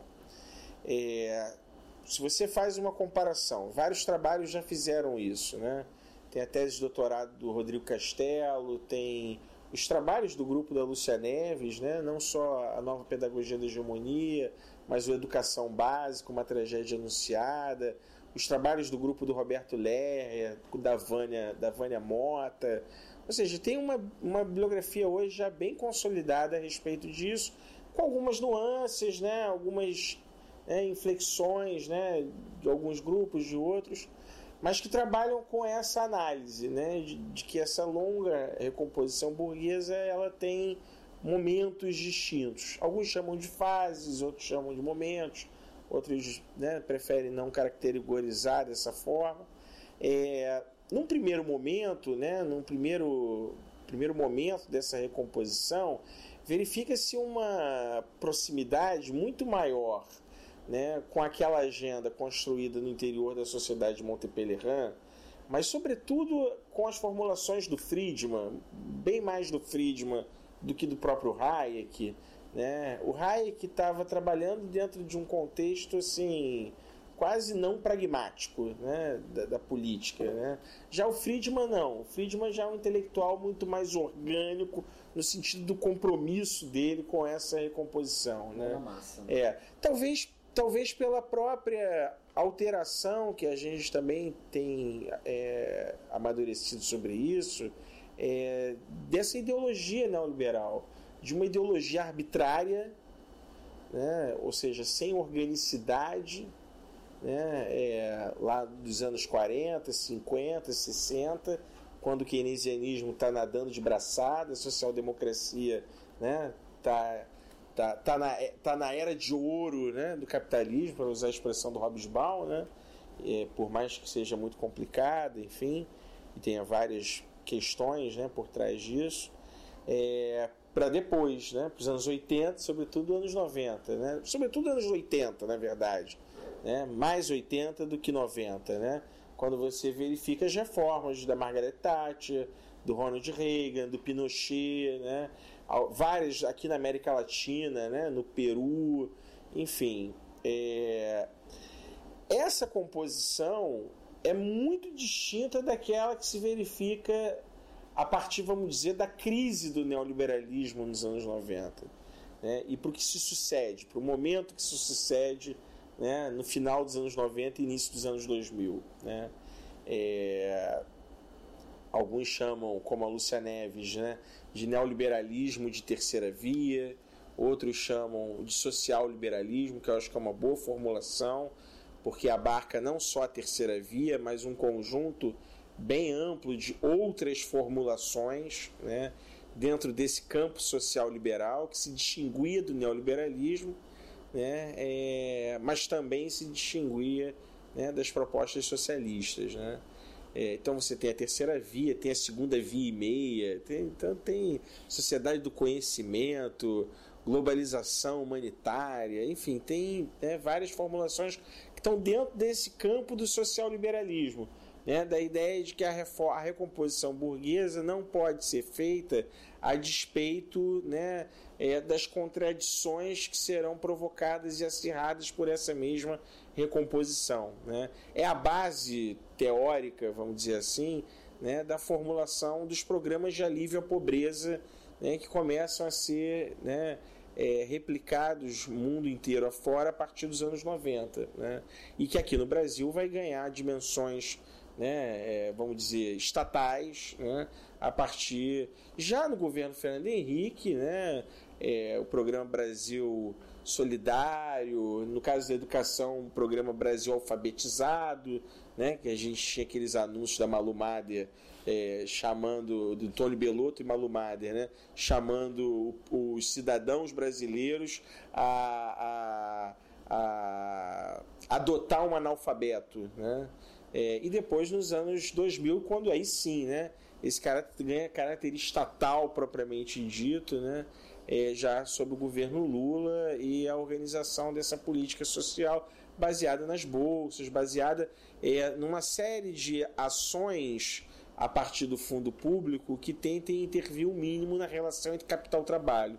Ou seja, que não passem por uma mudança é, legislativa das leis do trabalho a favor do trabalhador, ou seja, que não impliquem né, nessa relação, ou que implique de forma marginal essa relação entre capital e trabalho. Né? É... O que, que nós estamos discutindo né, lá no LIEP? Que eu, eu, a gente ainda não tem uma definição sobre isso, nós estamos fazendo um esforço assim, é, semanal. É, a gente tem um projeto de extensão, né, que é um projeto de estudo é, que ocorre aos sábados né, na UERJ. É, a gente está esse semestre a gente tirou esse semestre só para discutir a questão do fascismo, né? É, e uma das questões que nós temos de fundo que nós temos tentado pensar é se há uma terceira fase, um terceiro momento, né? É, dessa recomposição burguesa diante da crise do social-liberalismo.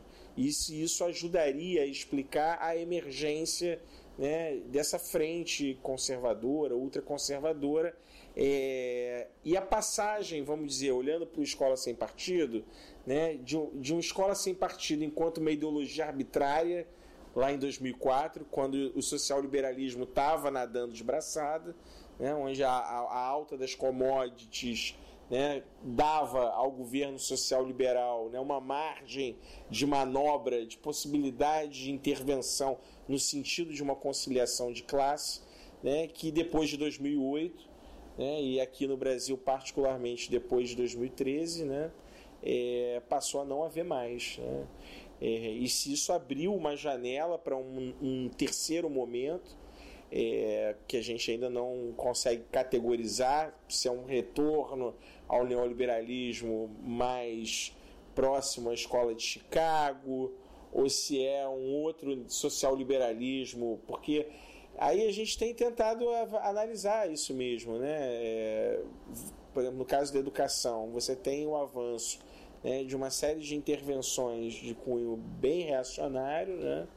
É, por outro lado, você tem a manutenção de várias políticas compensatórias, vamos dizer assim, né, sociais liberais, né, é, do período anterior, né, o, embora embora os defensores do mais educação estejam né, muito né, chateados né, com o fim das oficinas né, e etc e tal é, com uma adequação do, do programa é, às exigências do Banco Mundial, né? não só do Banco Mundial, mas também dessa frente empresarial. Né? Então, um relatório do Itaú com o Banco Mundial sobre o Mais Educação, em que eles falam categoricamente que o programa não está chegando aos resultados esperados. Os resultados esperados são as melhorias nos testes padronizados, né? então é mais português e matemática, menos oficina né? de xadrez, de de dança, de enfim, né, de, de tudo isso, né? Mas mesmo assim, o mais educação está mantido, né? A política é, o centro da política não é a oficina de xadrez, é, o centro da oficina, segundo a própria política, né, é a manutenção do aluno no horário é, do contraturno, né, que é o aluno que eles categorizam como vulnerável, que eles fazem toda uma tipificação bem, né, bem marcada, né, é, de uma de uma pseudo-pobretologia, né, que identifica quem são os vulneráveis, quem são né, o locus né, da atuação focal né, do Estado. Né? É assim como os projetos para o ensino superior, né, os FIES, enfim, é, para a própria educação profissional, isso tudo foi mantido. Então a gente ainda não consegue categorizar, mas é uma inflexão que a gente está pensando, né? é, o que, que é a emergência dessa frente conservadora diante da crise social liberal. Que há uma crise do social liberalismo, isso está dado, isso para mim é um dado. Né? Olhando para os Estados Unidos, olhando para o crescimento dos partidos nazifascistas europeus, a, a frente conservadora no Brasil, né? a passagem. Agora, se essas ideologias deixaram de ser arbitrárias e passaram a ser orgânicas, ou seja, se elas estão sendo progressivamente sendo encampadas pela classe que de fato domina né, a, a, o sistema de reprodução burguês, é, aí, é um, aí é algo que as nossas pesquisas ainda estão né, tentando avançar sobre isso. Mas o interessante são esses nexos que a gente já consegue fazer. Né? Você pega o Najib, que estava no Instituto Milênio, né, muito próximo dentro do Instituto Liberal, que é a articulação com Olavo de Carvalho. Aí você vai vendo que dentro disso tem articulação com essa recomposição burguesa. O que, é o Instituto Liberal? O Instituto Liberal é uma agência criada pela política, financiada, fomentada né, pela política eh, externa norte-americana no governo Reagan, né, em 82, quando ele cria o CIP, né, que era um fundo com dinheiro da USAID batido no Congresso Nacional, Congresso Americano, para financiar organizações na América Latina, na Ásia e na África que fossem portadoras do projeto liberal democrático. Né? Então aqui nasce o Instituto Liberal e em seguida começa a pipocar, não só no Brasil, mas mundo afora, várias organizações que se autodenominam como think tanks. Né? Aqui no Brasil a gente já falou do SEMPEC, na Argentina tem o CIPEC, né? Nos Estados Unidos esse fundo era o CIP.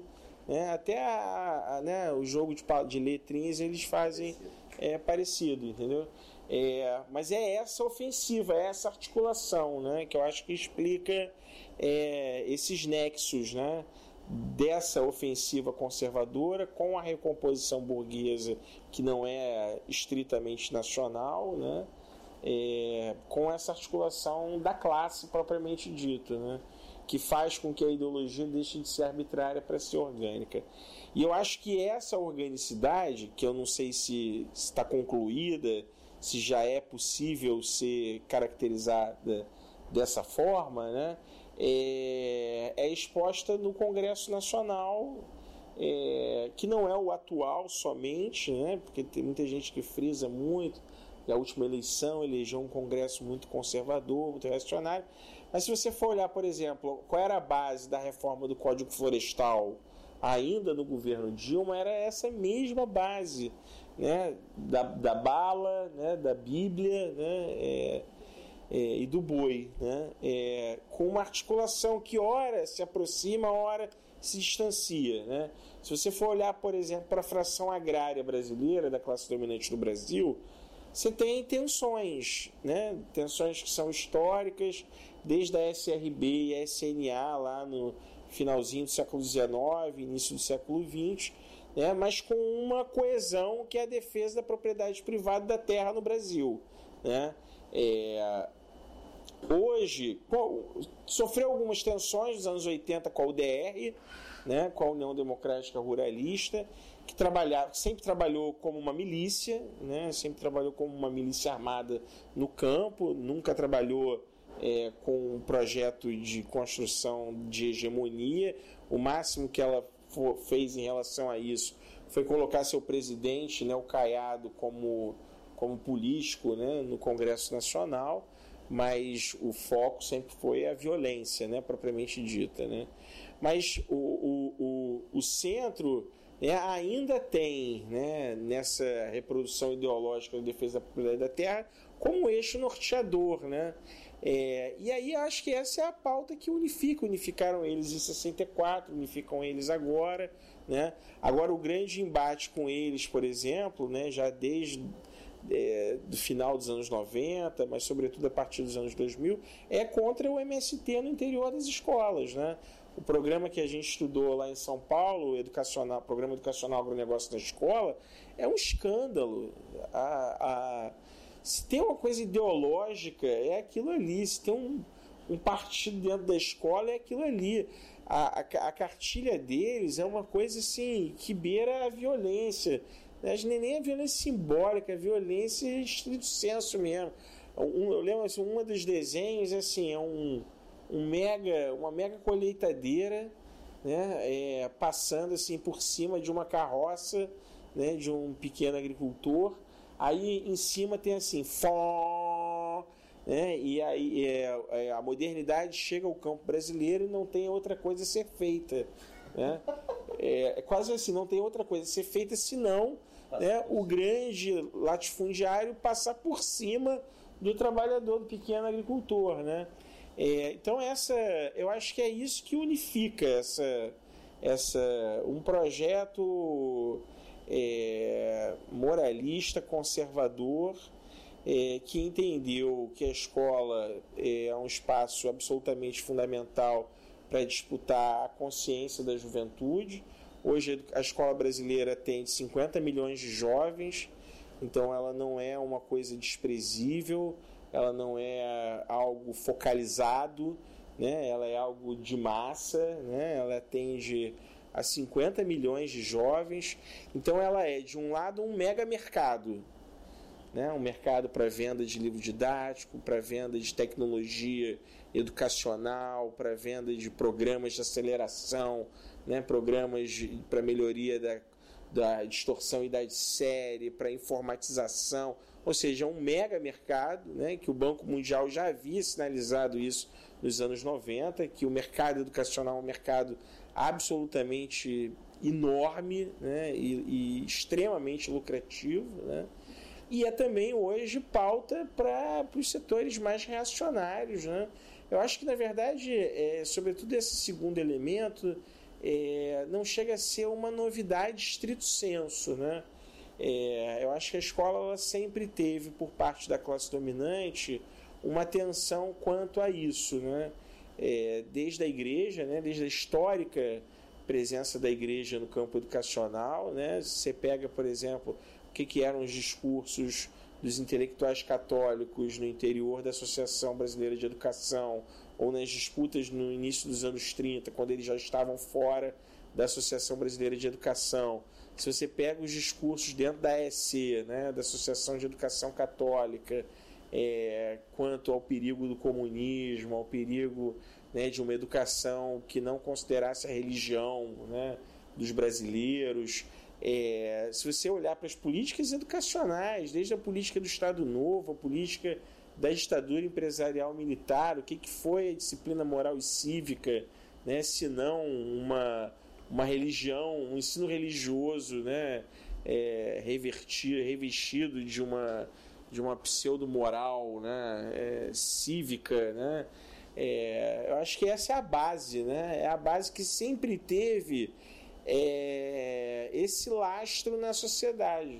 Um setor bastante amplo da Igreja Católica, que isso é um aspecto que precisa ser sempre reafirmado, porque diante do, né, do conservadorismo neopentecostal, a igreja muitas vezes passa como uma coisa né, moderada, né, e, e, e, não é verdade. Né? A igreja, mesmo os campos progressistas da igreja, tem uma posição muito vacilante quanto à questão da laicidade da escola brasileira, né? muito vacilante. Os setores mais progressistas da, da Igreja Católica sempre tiveram uma posição muito vacilante quanto a isso. É, é, e hoje e hoje são setores que estão que estão que estão nesse campo, né? É, esse setor é, esse setor carismático da igreja né? é um setor que pela sua própria estratégia de organização né? e difusão da forma como difunde, né? tem na escola certamente uma preocupação central, né? É, enfim, é um período difícil, muito difícil, é, tanto por conta da capacidade de organização e mobilização desses setores, é, mas reafirmo, né, quanto pela nossa incapacidade por parte dos trabalhadores da educação em dar uma resposta à altura que o contexto histórico exige. Né? É, e isso tem explicações que também são históricas, tem a ver com os processos de cooptação. É, e aí, cooptação, eu me refiro basicamente às organizações da classe trabalhadora, porque eu não consigo usar esse conceito de cooptação para pensar o professor. Já usei hoje, porque cooptação é um conceito weberiano quase que de uma relação ganha-ganha. E eu não posso imaginar que um professor que vai ganhar o 14 que ele ganha como algo que realmente mereça explicar a relação de assimilação que esse professor tem em relação a esses projetos. Eu acho que os professores são de fato convencidos, isso torna mais dramático é, o nosso problema. Né? É, os professores são de fato convencidos de que aquilo é um projeto interessante né? Eu converso com muitos professores, são meus alunos da universidade, tanto no mestrado, quanto no doutorado, quanto na graduação. Muitos alunos da graduação já são professores, né? É, e muitos começam ali no debate, ali com a gente, né? A se deparar sobre questões que eles julgam, que eles dizem, né? Afirmam nunca terem parado para refletir, né? Que vai desde esses programas de aceleração, que muitos professores entendem como uma grande saída, né, inclusive assim para a vida desses jovens que estão em situação de atraso escolar, né, é, quanto coisas mais ensandecidas, como o programa educacional agronegócio na escola. Você vê professores falando assim, não, o programa é legal, o programa contribui com a escola, porque é, eles deixam a gente organizar passeios nas empresas da ABAG. Então isso é muito legal. Eles dão essa revistinha, que é a revistinha que o cara passa por cima do agricultor, do agricultor que é o filho do aluno, que é o pai do aluno da escola, entendeu? Então é, eu não vejo outra forma. Assim, acho que a gente precisa fazer uma dupla discussão. Uma discussão que envolve as nossas capacidades de organização, é, é, estrito senso, né? Tradicionalmente construídas, né, que são as nossas associações, nossos sindicatos, né, é, que, que dramaticamente foram cooptados. Né? No Rio de Janeiro, o CEP é um caso é, que flertou durante os anos 90 com essa política, educação para todos. Nos anos 2000, acho que em função né, do acirramento né, da, da da ofensiva empresarial, né, que levou a uma intensificação da precariedade do trabalho no interior das escolas, né? Essa a, a, tal da meritocracia, por mais que eu desconsidere que eu não não considere aquilo como de fato uma política que trabalhe dentro da lógica da meritocracia, mas o que de fato ela provocou objetivamente foi a intensificação da precariedade do trabalho, foi o adoecimento dos trabalhadores da educação, que hoje são em contas de milhares de trabalhadores afastados por problemas psiquiátricos, problemas de ordem emocional, problemas de várias ordens, né? É, e também uma atuação, uma, uma discussão a respeito da organização dos trabalhadores no chão da própria escola, né? Assim, é, nós estamos aqui, né, vocês, nós lá na Rural, vocês aqui na UF, discutindo o que, que é uma escola democrática, o que, que é o protagonismo, o que, que é o professor recuperar o protagonismo né, da produção do trabalho, é, da produção do conhecimento no interior das escolas. E eu acho que a gente precisa é, encaminhar, assim, ganhar mais volume para entender o que, que é isso que nós estamos chamando. Né? Nós temos assim recorrido a uma literatura que é uma literatura que já está tá aí, né? ficou muito tempo esquecida, porque por essa avalanche do aprender a aprender, né, em que o professor não pode ser nada, porque senão ele é um sujeito autoritário, né, é, que é a pedagogia histórico-crítica, que é para nós a maior e principal produção intelectual reflexiva do campo marxista é, em termos de filosofia da educação. Né? É, tem produzido muitos avanços, sobretudo no Sul, em São Paulo, em alguns contextos e a gente pensar o que, que é uma prática docente comprometida com a escola pública num contexto em que essa escola pública tem perdido o caráter público. Né? E como é que o professor reage? Né? Porque essa é uma angústia do docente. Né? Só dizer para ele, vá para o seu sindicato, não é, não, é, não é isso, não é uma solução. Porque, primeiro, porque ele, muitas vezes ele não encontra no sindicato né, uma arma, um instrumento de luta, de fato, porque o sindicato muitas vezes está cooptado, né, está assimilado pela lógica. Né. A CUT passou a fazer cursos de gerencialismo, cursos de empregabilidade, cursos nos anos 90 financiados pelo FAT, entendeu? Então, como é que o, o cara que está lá numa categoria lá no sindicato vinculado à CUT, como é que ele faz, né? E amanhã ele volta para a escola, entendeu? Então ele chega lá na escola, aqui no Rio de Janeiro, tem lá um quadro com os sinaizinhos da GID. Tá lá, ó, tua escola tá no vermelho. Como é que você faz? Aí você vai virar um, um, um adestrador para fazer prova do Saerj, para fazer a prova Brasil, para estiver em São Paulo para fazer o Saresp. Qual é a proposta, né? É, eu acho que eu acho e aí eu acho que uma coisa está linkada com a outra, né? Os sindicatos de trabalhadores de educação também precisam se tornar espaços de reflexão do que via, do que vem a ser a necessidade de uma pedagogia é, comprometida com a defesa da escola pública, com a defesa é, do ensino público, que não é essa, esse comprometimento que o Todos pela Educação está propondo, que o SEMPEC, o Itaú Social está propondo, né? que a campanha nacional pelo direito à educação propõe, né? Não é disso que eu estou falando. Eh, não vai ser com a Brinque, não vai ser com a Associação Brasileira de Brinquedos que a gente vai construir uma nova pedagogia para as escolas públicas.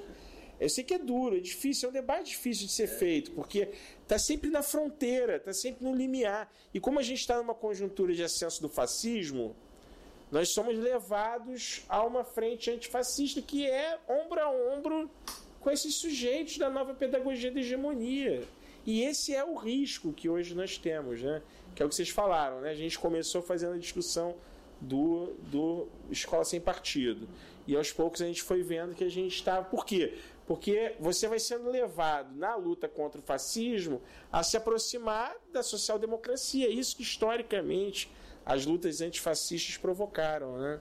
E aí, sob o risco de você se aproximar tendo que se diferenciar, porque o projeto social-democrata, o projeto social-liberal, o projeto do aprender a aprender, não serve para a educação de jovens adultos e idosos né, da classe trabalhadora. Não serve porque é um projeto que está comprometido com a reprodução sociometabólica né, do capital que coloca os professores a se tornarem funcionários desses projetos, por mais que muitas vezes eles não adquiram sequer a consciência, estrito senso, de que estão se tornando funcionários, mas adquirindo consciência ou não, de fato, objetivamente, se tornam funcionários. Então, o professor aqui do Rio de Janeiro vira um funcionário do Instituto Falcone, né, tornando a escola pública né, uma escola padrão GID, Né? Quando não, ele se cadastra para virar é, IGT, né? para virar, né? para virar o supervisor da GID. Então o cara, é, o cara muda de lado, o cara perde a capacidade de se enxergar no outro professor, entendeu? Ele vira um executor do projeto empresarial. É como lá em São Paulo, os colegas que trabalham no programa educacional agronegócio na escola. Aí tem lá o projeto de redação, projeto de frase, você vai ver as frases. Agronegócio, é, geração de empregos, agronegócio produzindo reserva de vida para o mundo, agronegócio. O que, que esse professor se tornou? Produtor de conhecimento? Ele se tornou aquilo que o Isolia estava propondo. O entregador do conhecimento que é produzido lá na BAG, no interior das escolas. E isso, para esse empresário, é absolutamente formidável. Esses projetos custam para os empresários, quando eles não saem lucrando, como o caso dessas fundações que estão vendendo consultorias, né? Eles lucram, né? Porque eles vendem serviço. Mas quando não vende serviço, como é o caso do programa educacional agronegócio na escola, isso custa a eles maniaria. O programa educacional agronegócio na escola custa 100 mil reais para a BAG por ano. Por ano. É muito pouco. Quanto custa uma entrada numa rádio? Quanto custa uma entrada de um comercial na televisão? Quanto custa a campanha Agropop para o agronegócio? 100 mil é 5 minutos de William Bonner no Jornal Nacional. Tá entendendo? Então é barato, tem uma capilaridade, produz uma capilaridade enorme. Você tem uma noção, num município chamado Descalvado, eu fui entrevistar uma professora. E ela que dizia assim: Eu não sou funcionária da BAG. Aí eu disse: Tudo bem, então o que você está fazendo? Qual é o seu projeto que você vinculou ao programa educacional agronegócio na escola? Aí você, eu faço um, um, um jornal chamado Café, Café com, com Açúcar, né? É, com uma edição aí de, de 2 mil jornais. Né? Eu faço um programa na rádio da cidade né? e criamos um blog. A cidade tem 8 mil habitantes, cara. Ou seja, ela entra na casa de todo mundo. 2 mil jornais. Na casa de todo mundo. Quanto é que custaria isso se ela tivesse que fazer uma vinculação de marketing na cidade e tal? Então é uma coisa baratíssima, com uma capilaridade enorme, né? E que tem como para mim o maior prejuízo a capacidade que a gente tem encontrado, que esse é o elemento assim mais difícil para nós, como pesquisadores, nos depararmos com o resultado da pesquisa, que é a capacidade de assimilação do docente, do trabalhador da educação.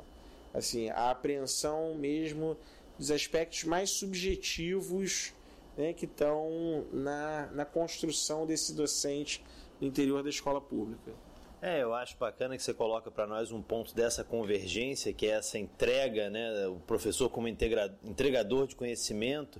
Acho que um ponto para enfrentar essas duas frentes de luta pode ser justamente reforçar que dentro dessa educação democrática, o professor como construtor de conhecimento, ele é um elemento imprescindível e ele precisa ser valorizado como esse profissional que constrói conhecimento. Então, pessoal, estão sem fôlego, estou também sem ar. É, então, é, tendo isso tudo em consideração, eu queria encerrar pedindo para vocês duas coisas. Primeiro, é, como é um tema muito amplo e muito muito intenso de você entrar no debate, queria ver com vocês assim, o que, vocês recomendam para quem está escutando a gente de é, leitura material podendo ser o mais básico possível para quem estiver começando a se interessar por essa questão para poder ter um mecanismo de entrada. Eu queria começar e, e além disso, né, é, deixar no caso do Lamosa especialmente, né, se tiver algum contato, alguma é, informação sobre o, que, que o trabalho que você está fazendo atualmente, como é que a galera pode encontrar você, para saber o que, que você está fazendo. Então, eu só queria deixar a minha recomendação, né, antes de tudo, né? É, contatos da gente, professores contra escola sem partido no Facebook, profs contra o ESP no Twitter e no Instagram. A gente está, e no caso do nosso podcast, a gente está no SoundCloud. Eu queria deixar como recomendação um livro é, que foi muito. Não é um livro tranquilo de ler exatamente, mas foi um livro muito bacana para mim, para poder entrar nessa discussão toda, especialmente sobre a questão da expropriação e o nível que a expropriação é, da vida das pessoas chega nesses esse belo mundo do capitalismo selvagem, que é o capital imperialismo do Brasil, da Virginia Fontes, que é, meu irmão, é um negócio assim de louco, uma análise muito profunda da maneira como o, a sociedade brasileira, a política brasileira como um todo está inserida nessa lógica meio doida desse o que nós chamamos de capital imperialismo, né, o que Lamosa chamou também de social, libera, de social liberalismo, e como isso tudo se articulou de uma maneira bem intensa, como isso ordena nossas vidas também de uma maneira bem intensa. Então, começando por Lamosa, o que, que você manda aí pra gente, para encerrar? É, recomendo um monte de coisa, cara.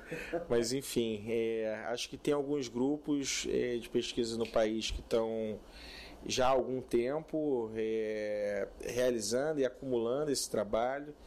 É, recomendo um conjunto de trabalhos que foram produzidos pelo coletivo de pesquisas em política educacional, que era coordenado pela professora Lúcia Neves, é, que vai desde a nova pedagogia da hegemonia, a esquerda para o social, a direita para o a, a esquerda para o capital, a direita para o social tem tanto um livro que é a esquerda para o social a direita para o social, e tem os dois livros, né? A esquerda para o capital e a direita para o social. E mais recentemente eles produziram é, o Escola Básica, dois pontos, uma tragédia anunciada, que eu acho que os professores que querem fazer essa, esse debate, essa discussão, é absolutamente fundamental essa leitura. Todos eles foram editados pela editora Xamã, dá para pelo próprio site da Xamã é, conseguir comprar. Um outro grupo de pesquisa, certamente o, o livro da, da Virgínia Fontes é uma importante obra de reflexão. Nesse mesmo sentido da Virgínia, a tese do Rodrigo Castelo, A Crise do Neoliberalismo, é, que também foi produzido pela editora Expressão Popular. Então, é um livro barato, fácil de achar. É, tem um texto que é um texto de balanço muito importante é, do Roberto Lerner, que é um texto que dá para ser encontrado na própria é, no própria internet, né, é, em sites de busca, é, em PDF, que é um capítulo de, um, de, um, de uma edição da revista da Fiocruz. O, nome, o título do artigo é, é 25 anos de educação pública, notas para o balanço do período. É, os textos do grupo do Roberto, é, que tem produzido acerca do empresariamento, a tese da Vânia, né? É... Enfim, acho que tem um conjunto grande de textos. Eu acho que tem uma questão que é importante que nós estamos. É o Educação e Agronegócio, a nova ofensiva do capital nas escolas públicas, que é um livro editado pela APRES, é, em, que eu, em que é a tese de doutorado né, sobre o programa educacional agronegócio na escola. É, tem o livro da Érica Martins, que é o Todos pela Educação, como os empresários estão determinando a política educacional brasileira, um livro editado pela editora Lamparina, que fica ali na Joaquim Silva, na Lapa, também é de fácil, fácil compra. É, e eu, particularmente, trabalho com os meus alunos, assim, tem os textos do Luiz Carlos Freitas, que eu acho que também é, é uma importante contribuição hoje para o entendimento acerca desse processo. É, convido a ler os trabalhos produzidos pelo Laboratório de Investigação Estado, Poder e Educação. É, estamos hoje produzindo uma dissertação sobre Escola Sem Partido, dentro dessa perspectiva de análise no interior do Estado ampliado, Instituto Milênio, Instituto, Ayrton, é, Instituto Liberal uma pesquisa sobre o Instituto Ayrton Senna, uma pesquisa sobre a militarização das escolas, que é outro tema que a gente não tocou aqui, mas que que é um tema também é, muito emergente, né? É, não só a militarização das escolas de Goiás, que é o caso mais conhecido, mas também outras formas de militarização da escola, como tem ocorrido no Rio de Janeiro e em outros estados, tanto via PM quanto via bombeiro, via exército, é, que também é um outro processo dessa frente conservadora que a gente acabou não, não tocando aqui. É, chama atenção para os trabalhos que estão analisando a, a, o, o, o pensamento pedagógico dos banqueiros, que é uma formulação que a gente está fazendo. Tem tanto o trabalho da professora Nívia Vieira, que é um trabalho de doutorado que está sendo concluído no programa de pós-graduação em educação da UFRJ sobre o SEMPEC né, e, a, e o projeto pedagógico do Itaú.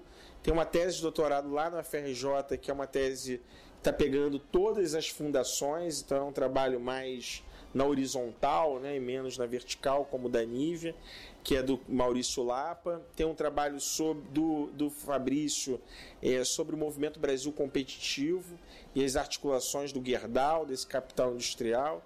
Ou seja, tem muitos trabalhos sendo produzidos sobre esse tema. É, faço um convite às leituras acerca do Estado, né, sobretudo na tradição marxista e em especial do Gramsci. É, e, e, com os meus alunos trabalho assim a filmografia produzida pelo Silvio Tendler. Né? Tem um filme que é o mais recente, que é o Privatizações, a distopia do capital, onde o Gaudêncio apresenta justamente as fontes da minha pesquisa sobre o agronegócio na escola, né? mas também Utopia e Barbárie, ou seja, há vários desses filmes do Silvio que eu acho que são filmes que retratam muito das questões que nós debatemos aqui hoje. E mais uma vez agradecer imensamente o convite, dizer que eu estou à disposição total para outros debates. Ok, isso, mas a gente que agradece. É, é, lembrando aí para o pessoal que está ouvindo, todas essas recomendações vão estar tá devidamente linkadas no, no texto que vai acompanhar a publicação é, desse podcast. Já queria deixar assim de bobeira o convite lançado para o Lamosa para um futuro, uma futura discussão é, sobre escolas militarizadas, essa é uma excelente sugestão de tema, e também uma discussão sobre Gramsci, que eu estou pensando aqui desde, a, desde que surgiu a ideia de chamar, também fazer, né, também fazer né, um programa sobre Gramsci, o último dos grandes vampiros, né? Vamos ver como é que, vai, como é que isso vai sair. Então, pessoal, valeu aí pro pessoal que está acompanhando a gente. Um abraço, um beijo para todo mundo. Até a próxima. Tchau.